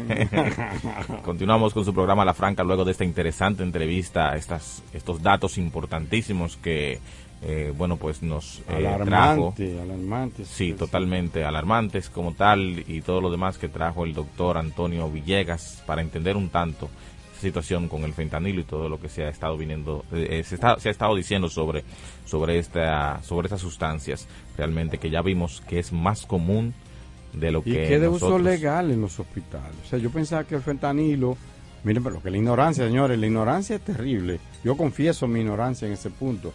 Yo pensaba que el fentanilo era como con un derivado que Una lo, preparación. Ajá, como hace- han hecho con el crack y la cosa que los los tigres en el barrio, "Eh, vamos a hacer fentanilo. El fentanil es una sustancia entonces que se usa para aliviar el dolor.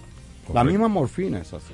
Totalmente. Y, bueno, y eso es lo preocupante realmente. Señores, el caso Medusa, que es la acusación que se sigue contra el ex procurador Jean Alain Rodríguez, llegó al séptimo día, señores, de la lectura de la acusación eh, que se sigue en el tercer juzgado de la instrucción del Distrito Nacional. En el día de ayer, los fiscales del, eh, del Ministerio Público que están al frente de la investigación y al frente, evidentemente, de la lectura de esta acusación indicaron, revelaron que en la Procuraduría General de la República, a cargo de Jan Alain Rodríguez, se instaló, escuchen bien, según dice la acusación de los fiscales, una estructura con los recursos públicos, recursos de la propia Procuraduría General de la República, que presuntamente apoyaba y daba soporte a su proyecto político y aspiraciones de ser presidente de la República. Coge, ahí. Ha sido el nuevo elemento que han develado los fiscales, o sea que eh, ese es otro de los aristas de esta... Él tenía un proyecto presidencial, lo que quiere decir. Total. Y según lo que dice la, la, Procuraduría, pero yo pensé que era a favor de, del PLD, pero era de su proyecto personal además. Me imagino que le daría algo al partido, pero era su proyecto personal. Sí, eso es lo que han dicho los fiscales. Incluso hay más, dicen los fiscales, dice la acusación, que incluso vehículos, o sea, bienes incautados de procesos judiciales que estaban bajo custodia de la institución, tal vez no tenían una sentencia definitiva, pero estaban ahí. Hay una camionetica, hay un carrito, hay una jipetica. Eso también según a veces han dicho los fiscales. No tica, sí, ton. normalmente. Por lo, por lo regular. Mientras más grande mejor. Por lo regular, porque normalmente no se incauta un sonata. Pero tú sabes tal, no. Diablo, eso no, mal. Eso por lo no, el caso no del doctorcito, doctor del, del, muchacho, este, del caso de Joshua, eh, incautaron un sonata, creo. Pero mira, eh, yo, yo decía a alguien que, que esta semana, que yo creo que la política es una droga, y es peor que el fentanilo haciendo por demás. Sí, además. No sé qué le parece a ustedes, pero que la, la política como que endroga a la gente. Y entonces todo el mundo de que lo saludan 10 gente en el... Hey, oh, fulano, adiós Kennedy. Kennedy, ¿cómo tú estás? Kennedy. Oh, Kennedy, ¿cómo? hasta aparece uno que le dice, Kennedy, pero tú deberías tirarte para diputado, para regidor. Ya, de que una gente popular, o tiene cierta popularidad, o tiene cierta aceptación, eh, más de su entorno que de otra Tienen dos o tres ahí. Tiene dos o tres. Y tiene billete, tiene brillito. Ya, ya cree que puede candidatarse, pero está bien. Tiene perfil. Tiene, perfil. Tiene perfil. magistrado, tiene eh, perfil. Sí, sí, magistrado. Mire, pero que usted, mire, cuando usted habla, hasta lo peinan bonito. totalmente, totalmente. Entonces, yo creo, yo creo que hay una situación con eso. que Vamos a traer un psicólogo un día que nos explique cómo opera en la mente del individuo esa droga llamada política o, no sé. Poder. Porque, ¿eh? Poder. Poder en droga. Totalmente. Bueno, señores, antes de la pausa también es Herman, bueno... Herman, yo creo que, yo creo que has escogido una... Una, una forma un poco peligrosa para tratar el tema de la política, porque es que la política no es una droga, Germán. No se puede ligar con fentanilo. Es una ciencia. Es una ciencia, hasta nuevo aviso, la política es una ciencia, de que hayan políticos, empresarios, artistas, deportistas, periodistas, sociólogos corruptos y que se crean que ellos están acabando, eso es otra cosa, pero la política no es eso lo que enseña. Acepto el ramplimazo, humildemente, pongo, doblo la cerviz, me inclino lo que es una droga es la ansia de poder. La, ah, la ambición, la codicia. Ah, ok. El, la angurria, como dicen. Ah, ok. como dicen allá. Pues mira, no, no, tengo más que decir una de las palabras más desagradables que uno puede decir. Tú tienes razón.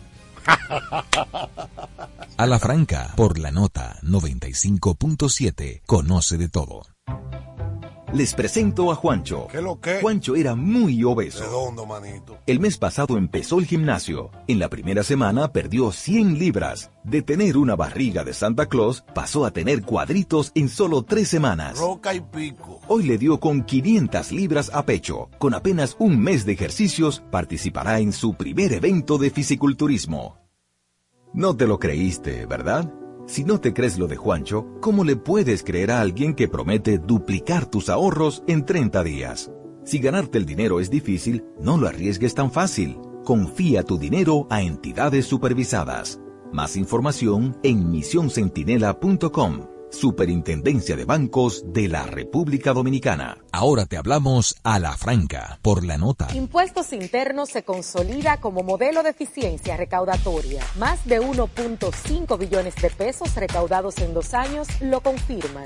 Somos más cercanos. 170 mil personas han recibido educación tributaria. Hemos mejorado más de 30 servicios en la oficina virtual. RNC en 24 horas y un facturador electrónico gratuito para MIPIMES. Avanzamos hacia la administración del futuro. Dirección General de Impuestos Internos, cercana y transparente. Está en el aire a la franca. A la franca.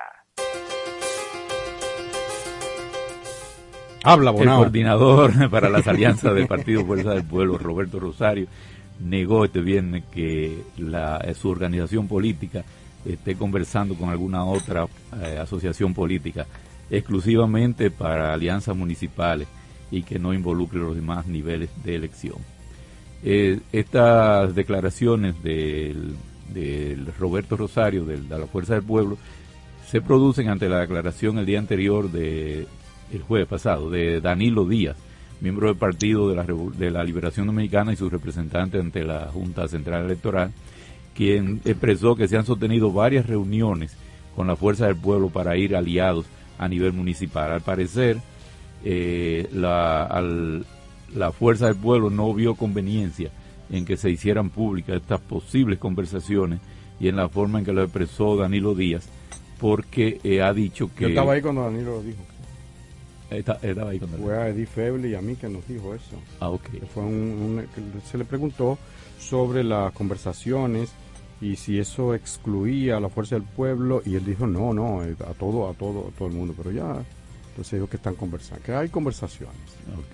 Bueno, pues eh, de todas maneras lo que dice Fuerza del Pueblo eh, por voz de, de Roberto Rosario es que no hay ninguna negociación que no involucre eh, las demás instancias. instancias Pero no lo está negando, no lo está negando. Lo que está diciendo es que además de la del 18 de febrero, o sea, los municipales, también. Entonces, y ahí es que lo- está- ahí es que está la puerca. ahí es que está el- Hay que la puerca.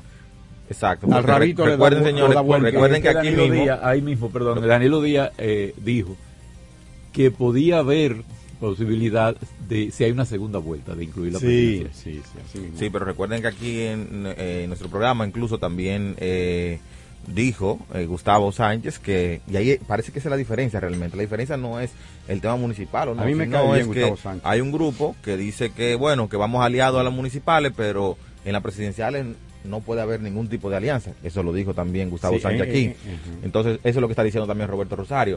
O sea, nosotros estamos discutiendo la alianza, pero no solamente que involucre febrero, sino que involucre también, también mayo. Claro, porque si involucra la presidencial, la Fuerza del Pueblo debe llevar ventaja, porque a nadie se le ocurre que van a ponerte muchachos de Santiago por encima de los Pero el PLD tiene ventaja en febrero. Dime, Carlos, adelante. El, pro- el problema, el problema de ese debate es que la declaración de don Roberto Rosario parecen desmentir a las de, da- del señor Danilo Medina, eh, Díaz. Danilo Díaz.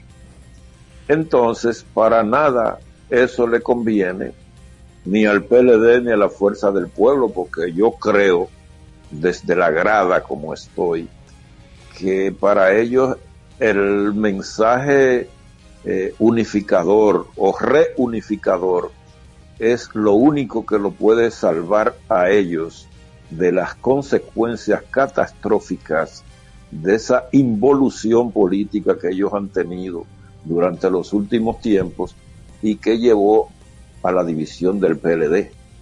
Sí. Eh, es, que, es que- es que es un, es que es un tema complicado, señores. Recordemos que muchos nosotros vemos eh, esa situación, esas conversaciones ahora, en el momento presente, pero la situación del PLD, de la Fuerza del Pueblo, no se puede analizar sin analizar el pasado reciente. O sea, no hay forma. Por- por eso porque es que ahí en esos grupos, lamentablemente, todos sabemos que ya hay situaciones de índoles personales, incluso de Sí, egos sí. particulares. Sea, Sobre no todo entre fue- Leonel y Danilo. Exactamente. Más que otra cosa. Y no fue una Pero- ni, fue una, a- a no esa- fue ni una dos veces. Sí, correcto. No fue ni A una ni dos veces. me refiero, y yo la llamo involución porque esos dos sectores que una vez cuando don Juan entró en declive por su problema de salud, dieron muestra de altísima capacidad para eh, dirigir un PLD con, una, con un estilo de equipo. Ellos, producto de esa involución, pusieron sus temas personales por encima de los del interés político general y por eso se dividieron y por eso todavía yo creo que hoy se anda dando tumbos con el tema de la posible alianza o no alianza. Es que no, no sería fácil para ninguno de los otros grupos decir, sí, vámonos aliados, nos acordamos tal cosa. Cuando acordaron, por ejemplo, que no iba a haber reelección en el 16. En el 16 y se impuso la y se impuso, se impuso Danilo a la mala. cuando se hicieron otros acuerdos posteriores de, de, de, los famosos candados a la constitución y todo lo demás y, lo y nunca se hicieron ningún ningún candado. O sea en ese contexto y con ese pasado reciente tan vivo realmente yo siento que es lo que está impidiendo y lo que va a seguir impidiendo que estas dos organizaciones políticas que dominan la oposición del país se pongan de acuerdo. Y al fin y al cabo eso a quien beneficia, aunque seguirá beneficiando indudablemente es al PRM, porque mientras mis dos contendores están debatiéndose ellos que si van aliados. Primero el PLD, a principio de este gobierno, la primera, se pasaron un año y medio, dos años, y era debatiendo y todavía lo debaten, que quién es el segundo, el primer, eh, que quién es el líder de la oposición. Pasaron dos años en eso. Ahora el debate es que si vamos aliados. Entonces, mientras es perfecto, el PRM seguro por su lado, haciendo las estrategias políticas que está haciendo, evidentemente copando, captando alcaldías y todo lo demás y prospectos que pudieran servirles. Eh, y estos dos que si vamos, que si no vamos, que si la, que si la alianza es para la municipal o si es para lo presidencial y todo lo demás, yo creo que estamos ya en julio, febrero, posiblemente ahorita, cuando vengan a darse cuenta, febrero ya va a estar. Es importante que para, para una alianza todo el mundo trata de posicionarse. Si tú vas a un mercado, tú tratas de ir en la mejor posición posible, porque por el hecho de incrementar el mercado, tú no puedes ir en desventaja. Entonces, lo que cada uno está tratando es de elevar su posicionamiento, porque cada uno de los dos partidos, PLD y Fuerza del Pueblo, quieren liderar una posible alianza. O sea, la Fuerza del Pueblo no gana nada si se le pone a la cola al PLD otra vez. Y el PLD no está en eso de ponerse a la cola de Fuerza del Pueblo. Si tienen la necesidad, ya cuando se ve a quién es quién entre ellos dos, entonces si ven la necesidad y ven la ventaja política, entonces eh, ellos, eh, evidentemente, si tienen ventaja política, harán el acuerdo sabiendo quién es quién. La, razón, la razón por la cual la lucha entre hermanos o entre gente de una misma organización que luego se dividen se da tan enconada, tan tan ácida se debe a que generalmente luchan por el mismo espacio, la misma casa. Por eso que cuando alguien se divorcia y, no, y, no, tiene la, sí, no tiene la inteligencia, a veces tú gente, gente que viven 20 años juntos y después terminan siendo los peores enemigos. Los peores enemigos. En el caso del PLD, eh, el PLD, yo digo yo, Germán Marte, y ustedes me perdonan el que se pueda ofender con esto, el PLD va camino hacia la chiquitud. No voy a decir desaparición, porque aquí nadie renuncia, nadie se decide disuelto. Si no pregunten al PRD, a la chiquitud. Y los Hacia una enanización, hacia una disminución gradual, pero acelerada, acelerada. El PLD va a quedar muy mal en estas elecciones que vienen, por más vueltas que usted busque. Ahí no hay forma. ¿Por qué? Porque Leonel Fernández eh, le está succionando gente, porque hay mucha gente en el PLD que, contrario a lo que pasaba cuando Juan Bosch, que tenían principio y se le importaba salir ellos con una con una con una cajita de zapatos adornada con las banderas del partido para recolectar fondos y dividir y, vender los, boletos del, carro los boletos del, carrito del apartamento o, bien en la, eh, eh, conseguir los aportes para la vanguardia del pueblo. Un equipo de cuadro de gente anegada, de gente entregada, de gente con principio. Contrario a eso, una parte importante de los cuadros del PLD, los que deciden, no la base, sino los que deciden, es gente que muchos de ellos son potentados, son tutumpotes, que hicieron fortuna y que se acostumbraron a estar en el poder y que ahora no es verdad que van a, aportar los recursos que acumularon, ¿verdad? Que para que el partido eche para adelante. sabiendo que no van a ganar. Entonces eso va a ser una, una, como, como una, una especie de, de, reacción en cadena o de una implosión, una implosión. Eh, y eso va a llevar a que el PLD, si, si ya está mal, a medida que se acerca eh, eh, eh, febrero o mayo, estará peor. Y por eso esa, ese, ese pugilato de que a ver si la unidad, no, no, no habrá una unidad y si la hay no es eh, auténtica, porque el Lionel sabe que ese es su, su, su, su cantera.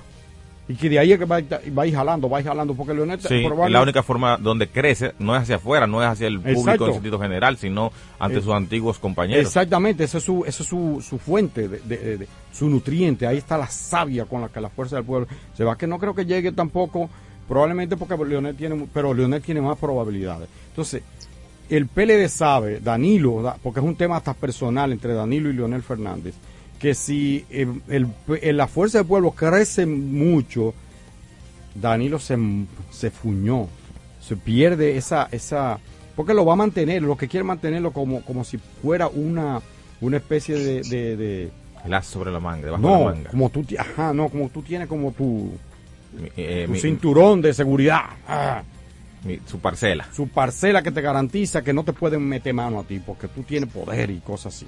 Eso Entonces, vi- entonces visto así, no es un tema personal. Sí. Es un tema de competencia política. no, por pero el si poder. fuera por principio, ahí es que voy. Si fuera por principio, No, fuera- competencia política por no, el poder. pero si fuera por un por principio, fuera fuera por competencia política, fuera esto, pero ahí lo que se busca en algunos de esos dirigentes es la sobrevivencia y que no lo toquen, porque saben que están bajeados con el con el con la, con la corrupción y la cosa y los casos de corrupción que, que, que no hay forma de, forma humana en que puedan justificar que cómo, cómo hicieron una fortuna que da asco que da asco, porque todo el mundo se admira cuando alguien echa para adelante, un vecino de uno, un amigo de uno. Oye, yo- tú te sientes orgulloso, wow, y ese carrito que te, te compraste, uno se siente feliz. Yo lo digo por mí, y lo digo porque yo veo la mayoría de la gente.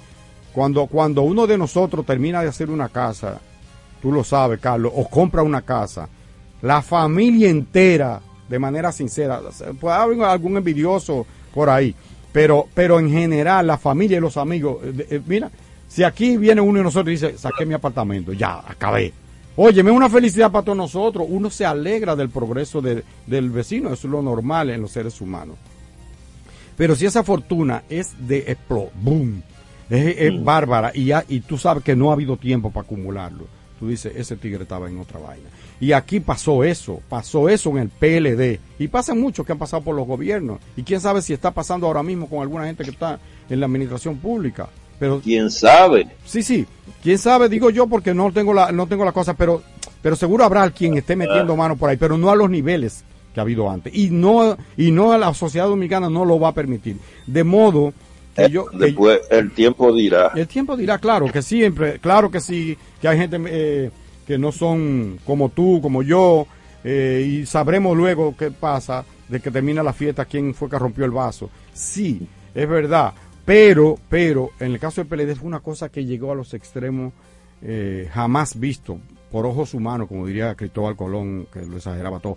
Eh, el tema es que el PLD, la Fuerza del Pueblo, luchan por el mismo espacio, que no es verdad que esa alianza va a ser... está el problema en que luchan, son representantes de las mismas inquietudes. Exactamente. Entonces, yo creo que es como un, un- un quítate tú para ponerme yo, o, o yo me pongo y tú te quitas. Exactamente. Entonces, por eso tú, por eso tú ves, por eso tú ves, Carlos, que se van de un, de un lado para otro, que se va este para aquí, este para allá.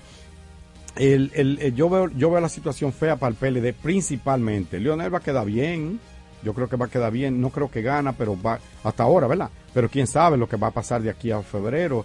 En, en, en, en- febrero 18, las municipales, todavía el PLD tiene algunas posibilidades, pero el PRD, el PRM básicamente va a arrollar. Yo quería tratar el tema, ya no nos da tiempo, no me da tiempo, pero quería tratar el tema de, eh, no sé, Stalin, si podemos volver sobre ese tema, si, si no, si- porque ahí está el tema del deporte y las internacionales. Eh, pero quiero tratar algo más adelante, después de esta pausa, sobre el- algo que acontece en el sector liberal, en el sector Lo, lo, tratamos la semana pasada. Y él, la, bueno, lo voy a decir en, un minuto, voy a ver si lo puedo ah, sintetizar. ¿Hay sector liberal? Sí, sí, el sector progresista, claro que sí. Eh, que es la, lo que ha pasado con Guillermo Moreno, que ya ha confirmado que sí, que está conversando con...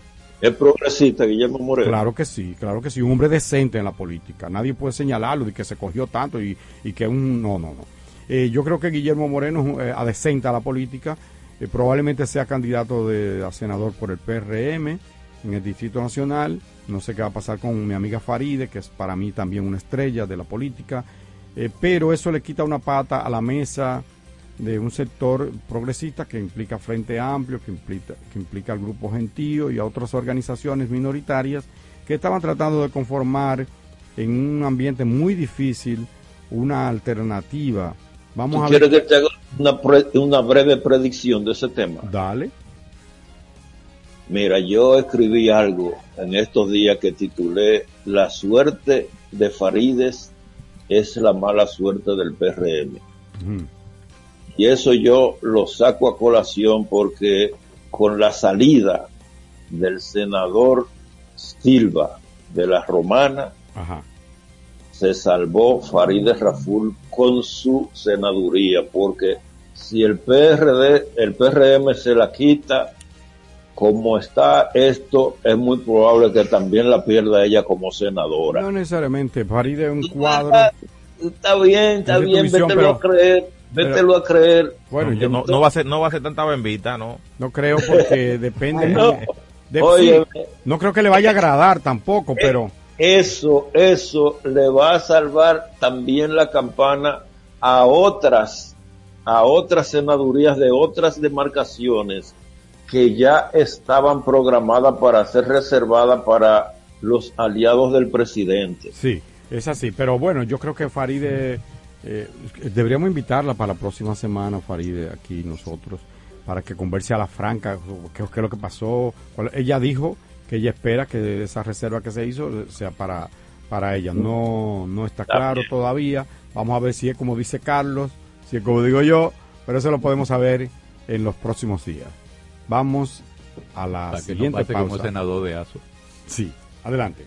A la franca, por la nota 95.7, conoce de todo. Impuestos Internos se consolida como modelo de eficiencia recaudatoria. Más de 1.5 billones de pesos recaudados en dos años lo confirman.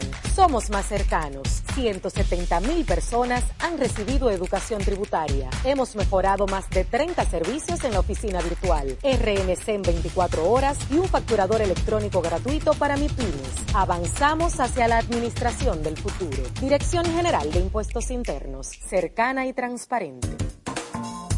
Interactúa con nosotros a través de nuestras redes sociales en arroba a la franca radio. A ti que te esfuerzas cada día, que buscas el sustento para los tuyos, comprometido con lo que haces y lo que ofreces. Ahora tienes la oportunidad de abrir las puertas para mejorar porque con tus respuestas contribuirás a que se elaboren políticas y planes para el crecimiento de tu negocio.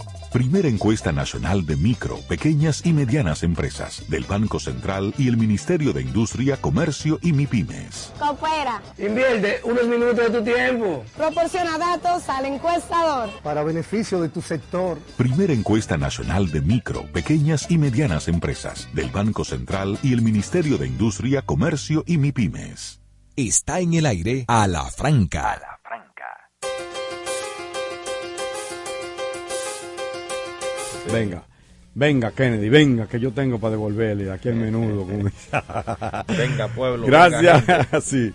Muchísimas gracias a todos por seguir con nosotros. Este es su programa A la Franca y esta es la nota, la 95.7 FM. Esta semana, amigos, eh, la Suprema Corte de Justicia emitió una sentencia que dicen los abogados sienta precedente, es una jurisprudencia. Jurisprudencia. Ajá. En el sentido de la declaratoria de paternidad a partir de no necesariamente la prueba de al ácido deso- desoxirribonucleico, así que se dice. Sí, el ADN. ADN. Desoxirribonucleico. Eso es un lío. Nunca pude en- decirlo. séptimo para uno aprenderse eso. Desoxirribonucleico. Ay, ay, Yo me lo aprendí después que me dieron química. Cuando salí de la clase, entonces ahora lo Ácido desoxirribonucleico. El día del examen, no. Ajá.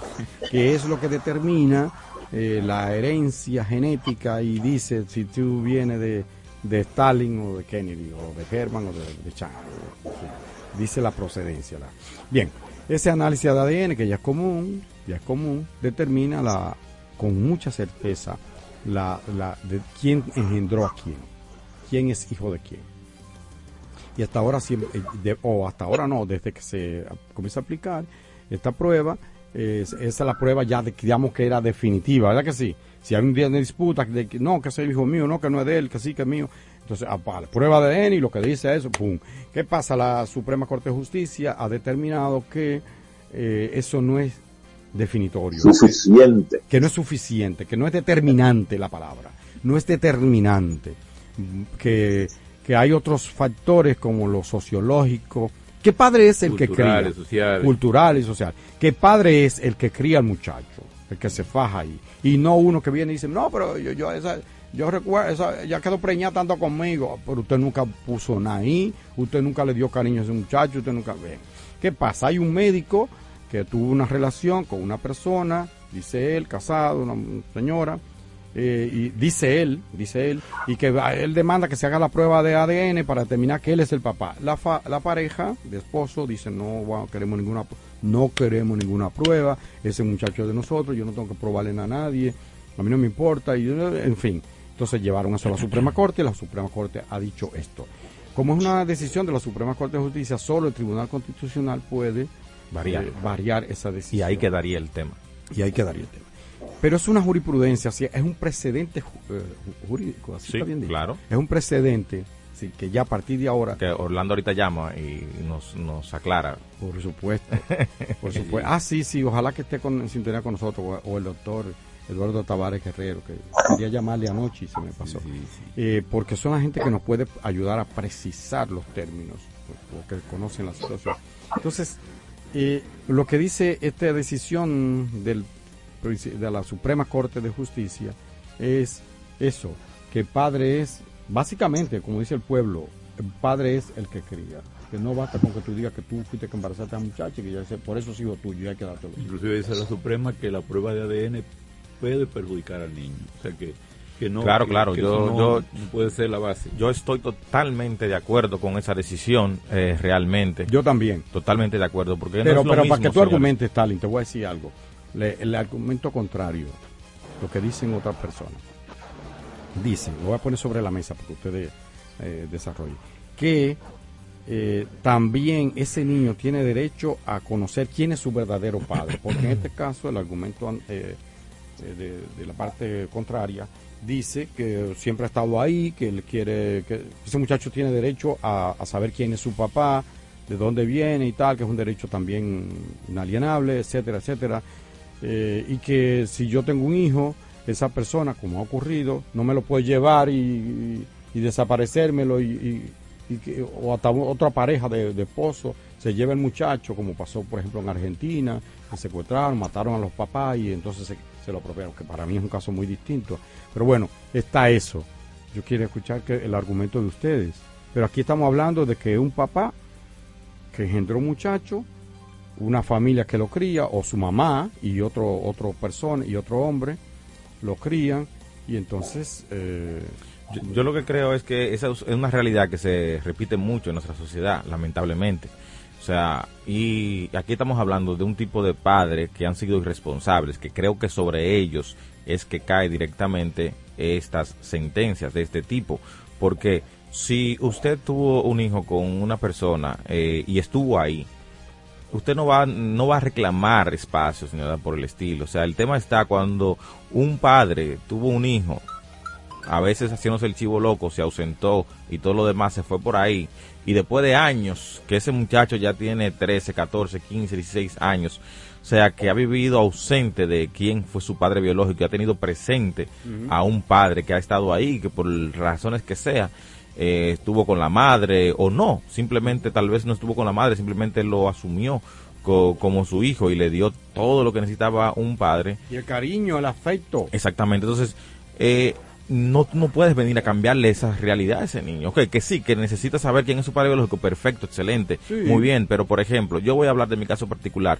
Yo no tengo a nadie, ni voy a tener a nadie que yo le pueda decir papá.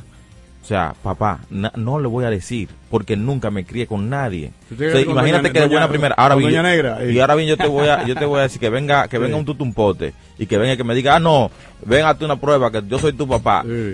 Y no es que yo yo lo, yo Pero lo caso conozco. es distinto porque tú eres un yo- adulto, Sí, ya. yo lo Eh, yo conozco y punto, tú sabes, y Sí. y sé demás, pero eh, la paternidad se construye. construye. La paternidad no es solamente es tener el niño, sino que de ahí empieza, de esta concepción, ¿verdad? Empieza una construcción sobre lo que es ser padre y la paternidad. Es lo que pienso, es lo que asumo sobre estos casos y creo que, evidentemente, yo creo que, que no debería de utilizarse esta, esta jurisprudencia, no debería utilizarse eh, para hacer cosas como la que indica Herman, porque de pronto va a venir una persona y creo que Bartolomé tiene alguien que nos va a traer un poco más de luz y la Sí, va a vamos a presentar ver en breve. si hacemos contacto con la doctora Birmania Camacho, que fue la... Ana Sánchez Camacho. Ajá, Muy que bien. Fue la que llevó el caso Excelente. ante la ante la Suprema Corte de Justicia porque es un caso que se debatió bastante. No sé si, si Dechan tiene el contacto con la doctora. Vamos, vamos a ver si tal. Bueno, en, en, en tanto que se concluye con el contacto, bueno, que ya está ahí, nos informa Kennedy. Tampoco, evidentemente, como bien decía Germán, esto debería ser utilizado para alejar o hacer una maldad, No, como no por ahí, ser. a alguien que, que, que, que realmente tiene la paternidad y quiere estar y quiere construir esa diferente, paternidad son como tal. Tenemos en la línea a la doctora Birmania Sánchez Camacho, quien fue la, la representante de la pareja de Adi Manuel Tapia de la Cruz y Carolai Ramírez Garip, que son No los... sé si es bueno decir los nombres porque eso no, no es lo fundamental. Ay, no, los nombres no. No es necesario. De los familiares. No es necesario porque tú no tienes que... A través de eso identifican al niño. Y, la- y lo, lo victimizamos de alguna manera, pienso yo. Claro. Doctora, Bueno, la- vamos al caso, al caso, no necesariamente personalizarlo con nadie, en caso general. ¿Y, y por qué siente una, pre- una jurisprudencia, dicen los abogados de este caso? Y, y bueno, ¿cuáles fueron los argumentos? A ver, su parecer, usted fue que llevó el caso ante la Suprema Corte. Adelante, doctor. Buenos días, eh, gracias por la invitación. Pero yo he llevado el caso desde el inicio. Eh, lo que nosotros hemos planteado, lo primero es de que esa tercera persona no tiene calidad de derecho para solicitar una impugnación.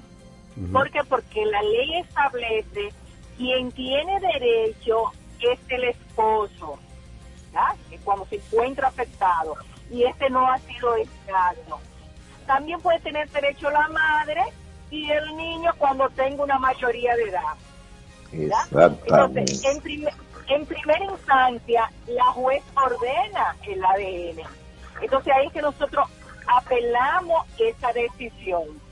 Cuando vamos a la corte, en la corte establecemos tres elementos. Que la primera que no tiene calidad. La segunda, la posesión de Estado, que te establece tres elementos, nombre, trato y fama. Y la tercera, la filiación socioafectiva, que esa es la que ha venido a impactar. La Corte acoge nuestros recursos y nos da ganancia de causa. Se ordena que no se haga el ADN. Esa decisión es recurrida por ellos ante la Suprema Corte de Justicia. Entonces la Suprema viene a refrendar esa decisión de la Suprema Corte, de eh, perdón, de, de la Corte de Apelación, eh, haciendo también la parte de un derecho comparado. Entonces eso es lo que ha sucedido en esta, en este caso. Sienta un precedente, Exacto. se habla de jurisprudencia. No había ocurrido Sí. antes. ¿Y qué no esta es significa? la primera que que se da en el país. Es la primera, ok. Después de siete años. De, de- Eh, no, de teníamos tres años, Tres años. En, en los tribunales. El argumento de una de las pa- de la parte contraria, en este caso la parte desfavorecida con la, con la decisión del tribunal, es que siempre ha estado ahí, que ha estado interesado y tal. ¿Cuál es, cuál es la validez de eso? No, no, eso no es verdad, eso, eso es un intruso, es un intruso que quiere hacerle maldad a esta familia, es un intruso. O sea que no hay Pero ni además siquiera- la, la- la- la Suprema habla muy claro, dice que la otra parte mantiene familia disfuncional, porque nosotros se lo demostramos a la Suprema. Es decir, y ahí se puede ver el daño que él quiere hacerle. Que a su vez tiene su propia, su familia también. Eh, también, también. Su familia ya ha tenido otras familias. Ya, Esto es un matrimonio de alrededor de 13 años, un matrimonio estable. estable. Ok. Eh, doctora, en caso de que, de que recurra a eso, pasaría entonces al constitucional. Eh, sí, sí. Esa Y- es la fase que le queda. Y ya ahí sería definitivo. Sí, sí.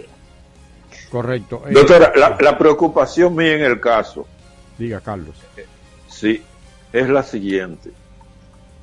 A contrapelo de la certeza de la, del dictamen o sentencia de la Suprema, que da ganancia de causa, la decisión de la propia Suprema Corte de Justicia de publicar in extenso esa sentencia en su portal no constituye una violación de la privacidad de ese niño que es el sujeto de derecho en este caso. Porque a partir de a partir de la publicación que hay ahí y de que eso fue llevado a los medios de comunicación y expuesto de manera específica eh, ya hay creo que hay un, un- un- una violación del derecho a la privacidad de ese niño y de cara al futuro de su vida personal. ¿Qué le parece, doctora? Eh, No, estoy totalmente de acuerdo. Eh, son una de las cosas que nosotros no estamos conformes con la Suprema Corte de Justicia. En su momento nosotros vamos a hablar sobre eso. ¿Por qué? Porque ahí se viola esa, la integridad, la intimidad de ese niño, de la familia y de otra niña que tiene un matrimonio que también se establece el nombre de Eh, ella. posteriormente, doctora, perdone que le apunte porque conozco el caso. eh, posteriormente la Suprema, como que no sé si se disculpó, pero por lo menos retiró de su página eh, le- la, la- la decisión en la cual están los nombres de, esas familias implicadas. Fue, fue, a, fue a una solicitud nuestra. Ujú. Es decir, se dieron cuenta que hubo un Sí, fue un error, error, un gran error. un gran error. Bueno, doctora, muchísimas gracias por su atención gracias, para doctora. nuestros nuestros oyentes y para nosotros también. Gracias y esperamos en algún momento tenerla aquí de manera inextensa con el programa más eh, Presencial. eh, eh, sí, sí, sí, de manera presencial con nosotros. Así que muchísimas gracias eh, por su atención a nuestra llamada y continuamos con A la Franca para nuestros oyentes. Ah, muchas gracias y siempre a la orden. A la franca, por la nota 95.7, conoce de todo. Aquí, allí, pa' nuestra gente, con tu subagente, popular presente, puesto pa' servir, puesto pa' la gente, con tu subagente, popular presente, paga la tarjeta en el local de la vecina, recarga tu saldo en el colmado de allá arriba, el préstamo que tengo lo pago aquí en la esquina, ese dinerito en la tienda se retira, para ti FT, para recargar tu cel, pa' que puedas recibir tu remesa también, aquí, allí, Subagente Popular, puesto para nuestra gente. popular presente. Interactúa con nosotros a través de nuestras redes sociales en arroba a la franca radio. Dafne Guzmán te espera cada sábado con un contenido fresco y de interés para ti. De calle con la nota, de 12 del mediodía a 2 de la tarde. Este y todos los sábados, escúchalo por la nota 95.7. Conoce de todo. Les presento a Juancho. ¿Qué lo que? Juancho era muy obeso. Redondo, manito. El mes pasado empezó el gimnasio. En la primera semana perdió 100 libras. De tener una barriga de Santa Claus, pasó a tener cuadritos en solo tres semanas. Roca y pico. Hoy le dio con 500 libras a pecho. Con apenas un mes de ejercicios, participará en su primer evento de fisiculturismo. No te lo creíste, ¿verdad? Si no te crees lo de Juancho, ¿cómo le puedes creer a alguien que promete duplicar tus ahorros en 30 días? Si ganarte el dinero es difícil, no lo arriesgues tan fácil. Confía tu dinero a entidades supervisadas. Más información en misioncentinela.com.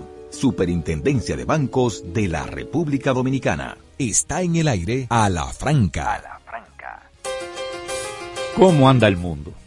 Un grupo de hombres armados ha irrumpido en un hospital de la ONG Médicos Sin Frontera en la capital de Haití, en Puerto Príncipe, para llevarse un paciente con herida de bala que estaba en un quirófano. Según la organización Médicos Sin Frontera, dijimos, ha confirmado la suspensión de sus actividades en este centro por razones de seguridad. El asalto tuvo lugar el jueves por la noche en un hospital en la zona de Tabac. Inicialmente dos hombres llegaron a las instalaciones fingiendo una emergencia y una vez abierta la puerta, una veintena de personas con la cara cubierta entraron para llevarse a otro paciente que había llegado previamente con heridas graves. Patrick Cruz, el autor confeso de la matanza en 2019 en un supermercado del Paso, Texas, que causó 23 muertos, fue sentenciado a 90 cadenas perpetuas consecutivas por ese ataque racista dirigido contra hispanos e inmigrantes. No pensemos que le van a dar 90 vidas.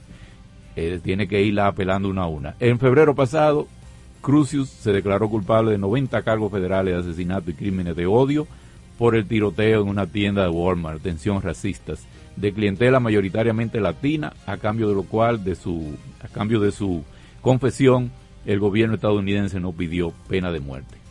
Estados Unidos confirmó este viernes que enviará bombas de racimo a Ucrania, pese a la crítica de Alemania y de organizaciones como eh, Human Rights Watch eh, ¿cómo se llama? Eh, eh, eh, ¿Cómo es el nombre español? Human Rights Watch.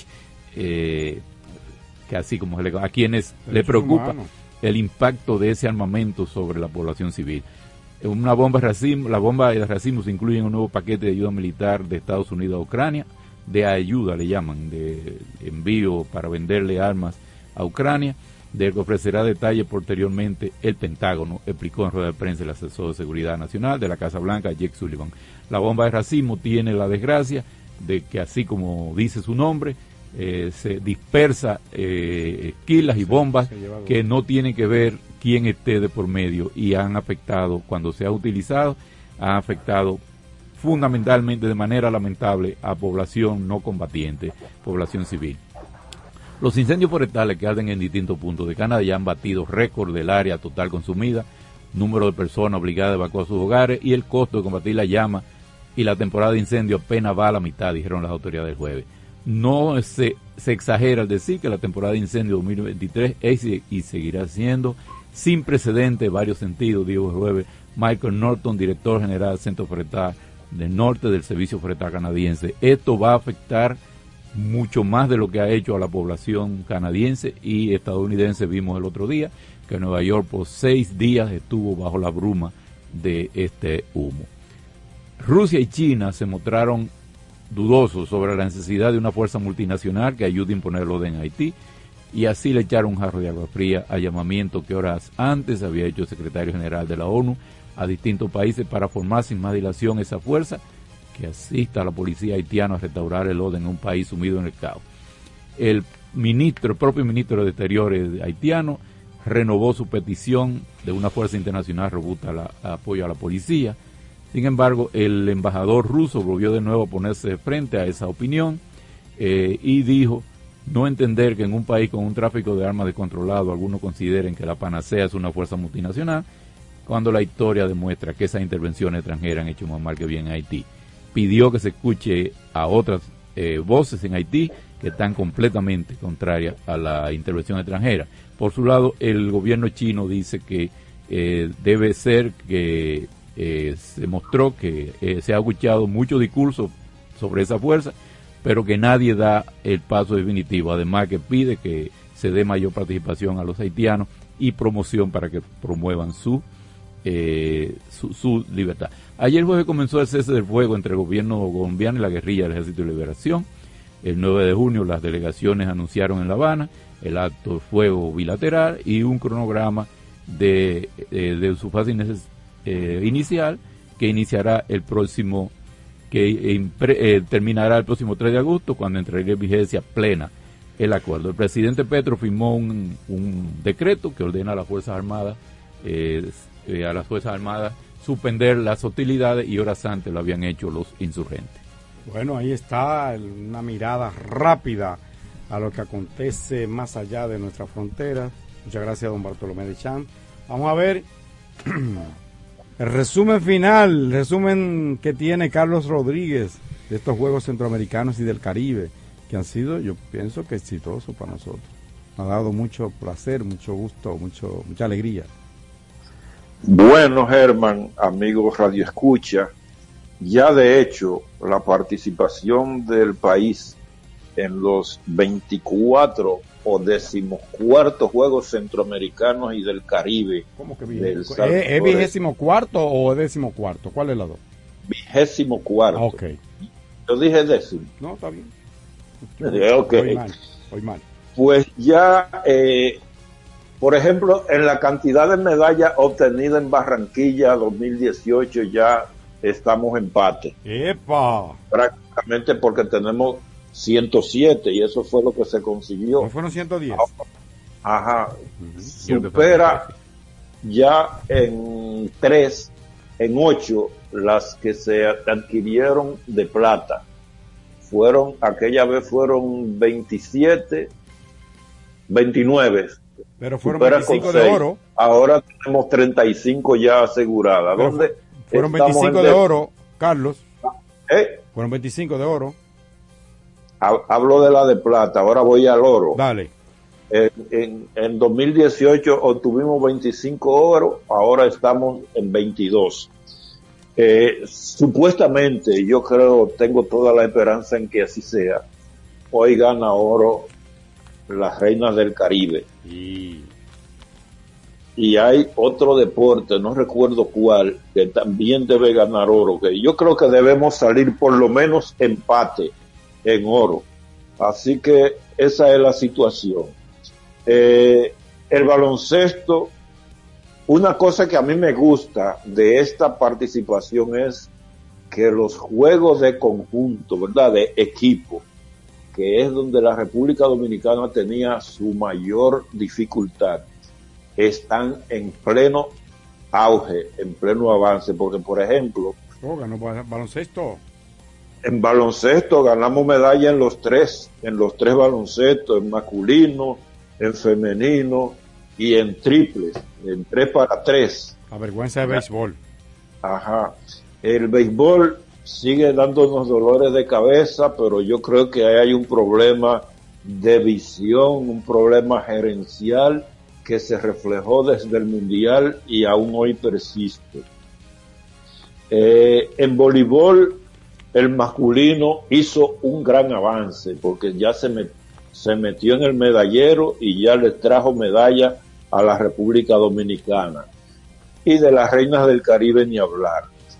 En el atletismo, Marilady Paulino y Alexander Ogando no tienen competencia en los 200 y 400 metros planos individuales en la región. Y en el relevo mixto, de 4 por 400 Marileudi Paulino, Alexander Ogando, Fiordolisa Cofil y Félix se alzaron con el oro. O sea que también estamos eh, plantados. María Dimitrova ganó su sexta medalla centroamericana de oro consecutiva. Viene ganando oro desde 2006 o 2005 por allá. Taekwondo. Y eso en karate, en karate, en forma, kata, que es lo más difícil. en kata. Tú sabes eso, porque tú, a mí me dicen que tú di que tira tu pa. Ya yo no subo la pa, el pie ni a, ni, a la rodilla, pero antes pegaba una ahí maguachi duro. Oigan, oigan lo grande, anoche Maribel Senju aportó oro, aportó esa medalla número 22 de oro al saltar 1.86 metros en salto de altura y devolver la supremacía perdida a la República Dominicana desde los tiempos de Juana Arrendel. ¿Ustedes recuerdan a Juana ah? Sí, claro, claro, claro. Sí. De San Pedro, Ah, saltadora. Volvimos a tomar control, volvimos a ser los jefes. En fin, señores, la representación del país busca igualar. Quinto o cuarto lugar. Pero, ¿eh? Quinto o cuarto lugar, sexto. Estamos, estamos en sexto porque tenemos 22 medallas de oro y Puerto Rico tiene 25. Esperamos desplazarlos. Sí, señor. Esperamos desplazarlos. Entonces, esa es la información deportiva que tenemos en este apretado resumen sintéticamente hecho. Llegaste al final, al final. Bueno amigos, gracias por haber estado con nosotros durante estas dos horas de información, comentarios, entrevistas, análisis y todo lo que tenemos acostumbrado aquí en La Franca. Será hasta el próximo sábado, Germán Marte, Carlos Rodríguez, Bartolomé de Champs, el doctor Antonio Villegas en representación de la doctora Talia Flores, Starling Taveras y todo el equipo. Les decimos hasta el próximo sábado. Chao.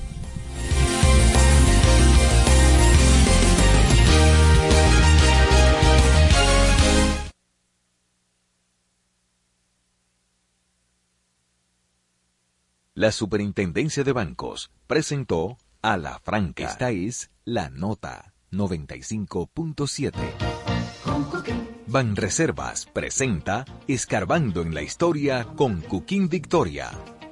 El 17 de julio de 1918, el último zar de Rusia, Nicolás II, su mujer Alexandra y sus hijos fueron fusilados por soldados bolcheviques durante la Revolución rusa en julio del, no- del 18. Con mil cosas que hacer y tú de camino al banco. No, hombre, no. No te compliques y resuelve por los canales Banreservas. Más rápido y muchísimo más simple.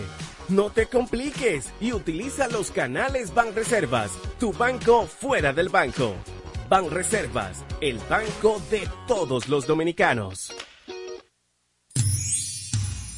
Escuchas la nota 95.7. Conoce de todo.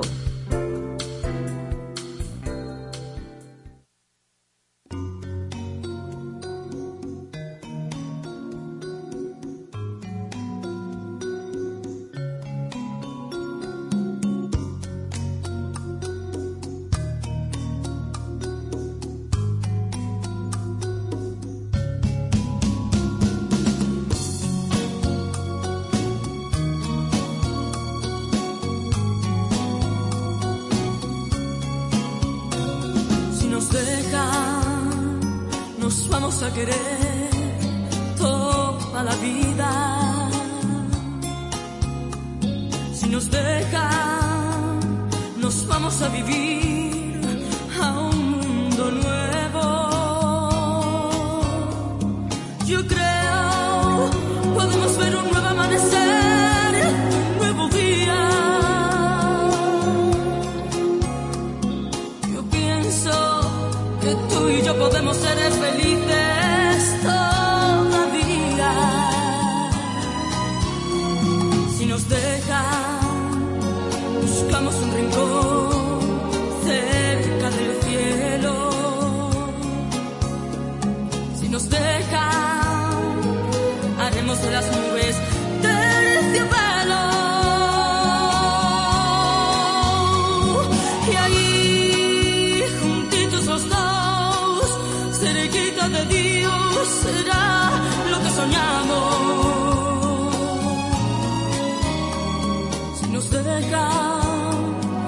llevo de la mano,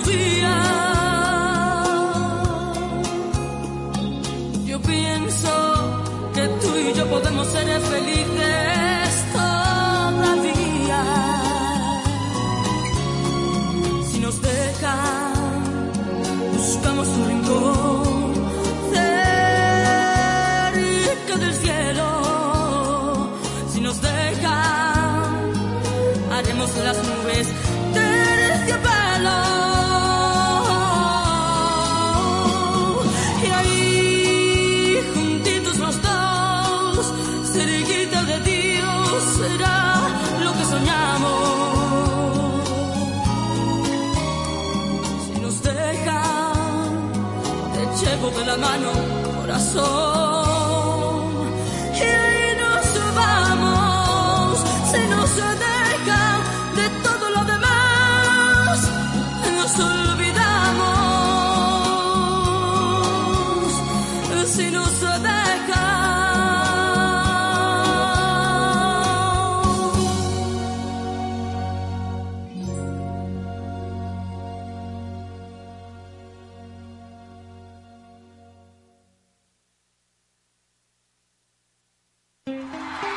Veras reventó el United Palace en Nueva York y el Hard Rock en Miami. En su país natal, República Dominicana, repite la historia. Con su espectacular concierto, Joe Veras, el hombre de tu vida, su historia musical. Estrellas invitadas. Única presentación sábado 29 de julio, 9 de la noche. Teatro La Fiesta del Hotel Jaragua.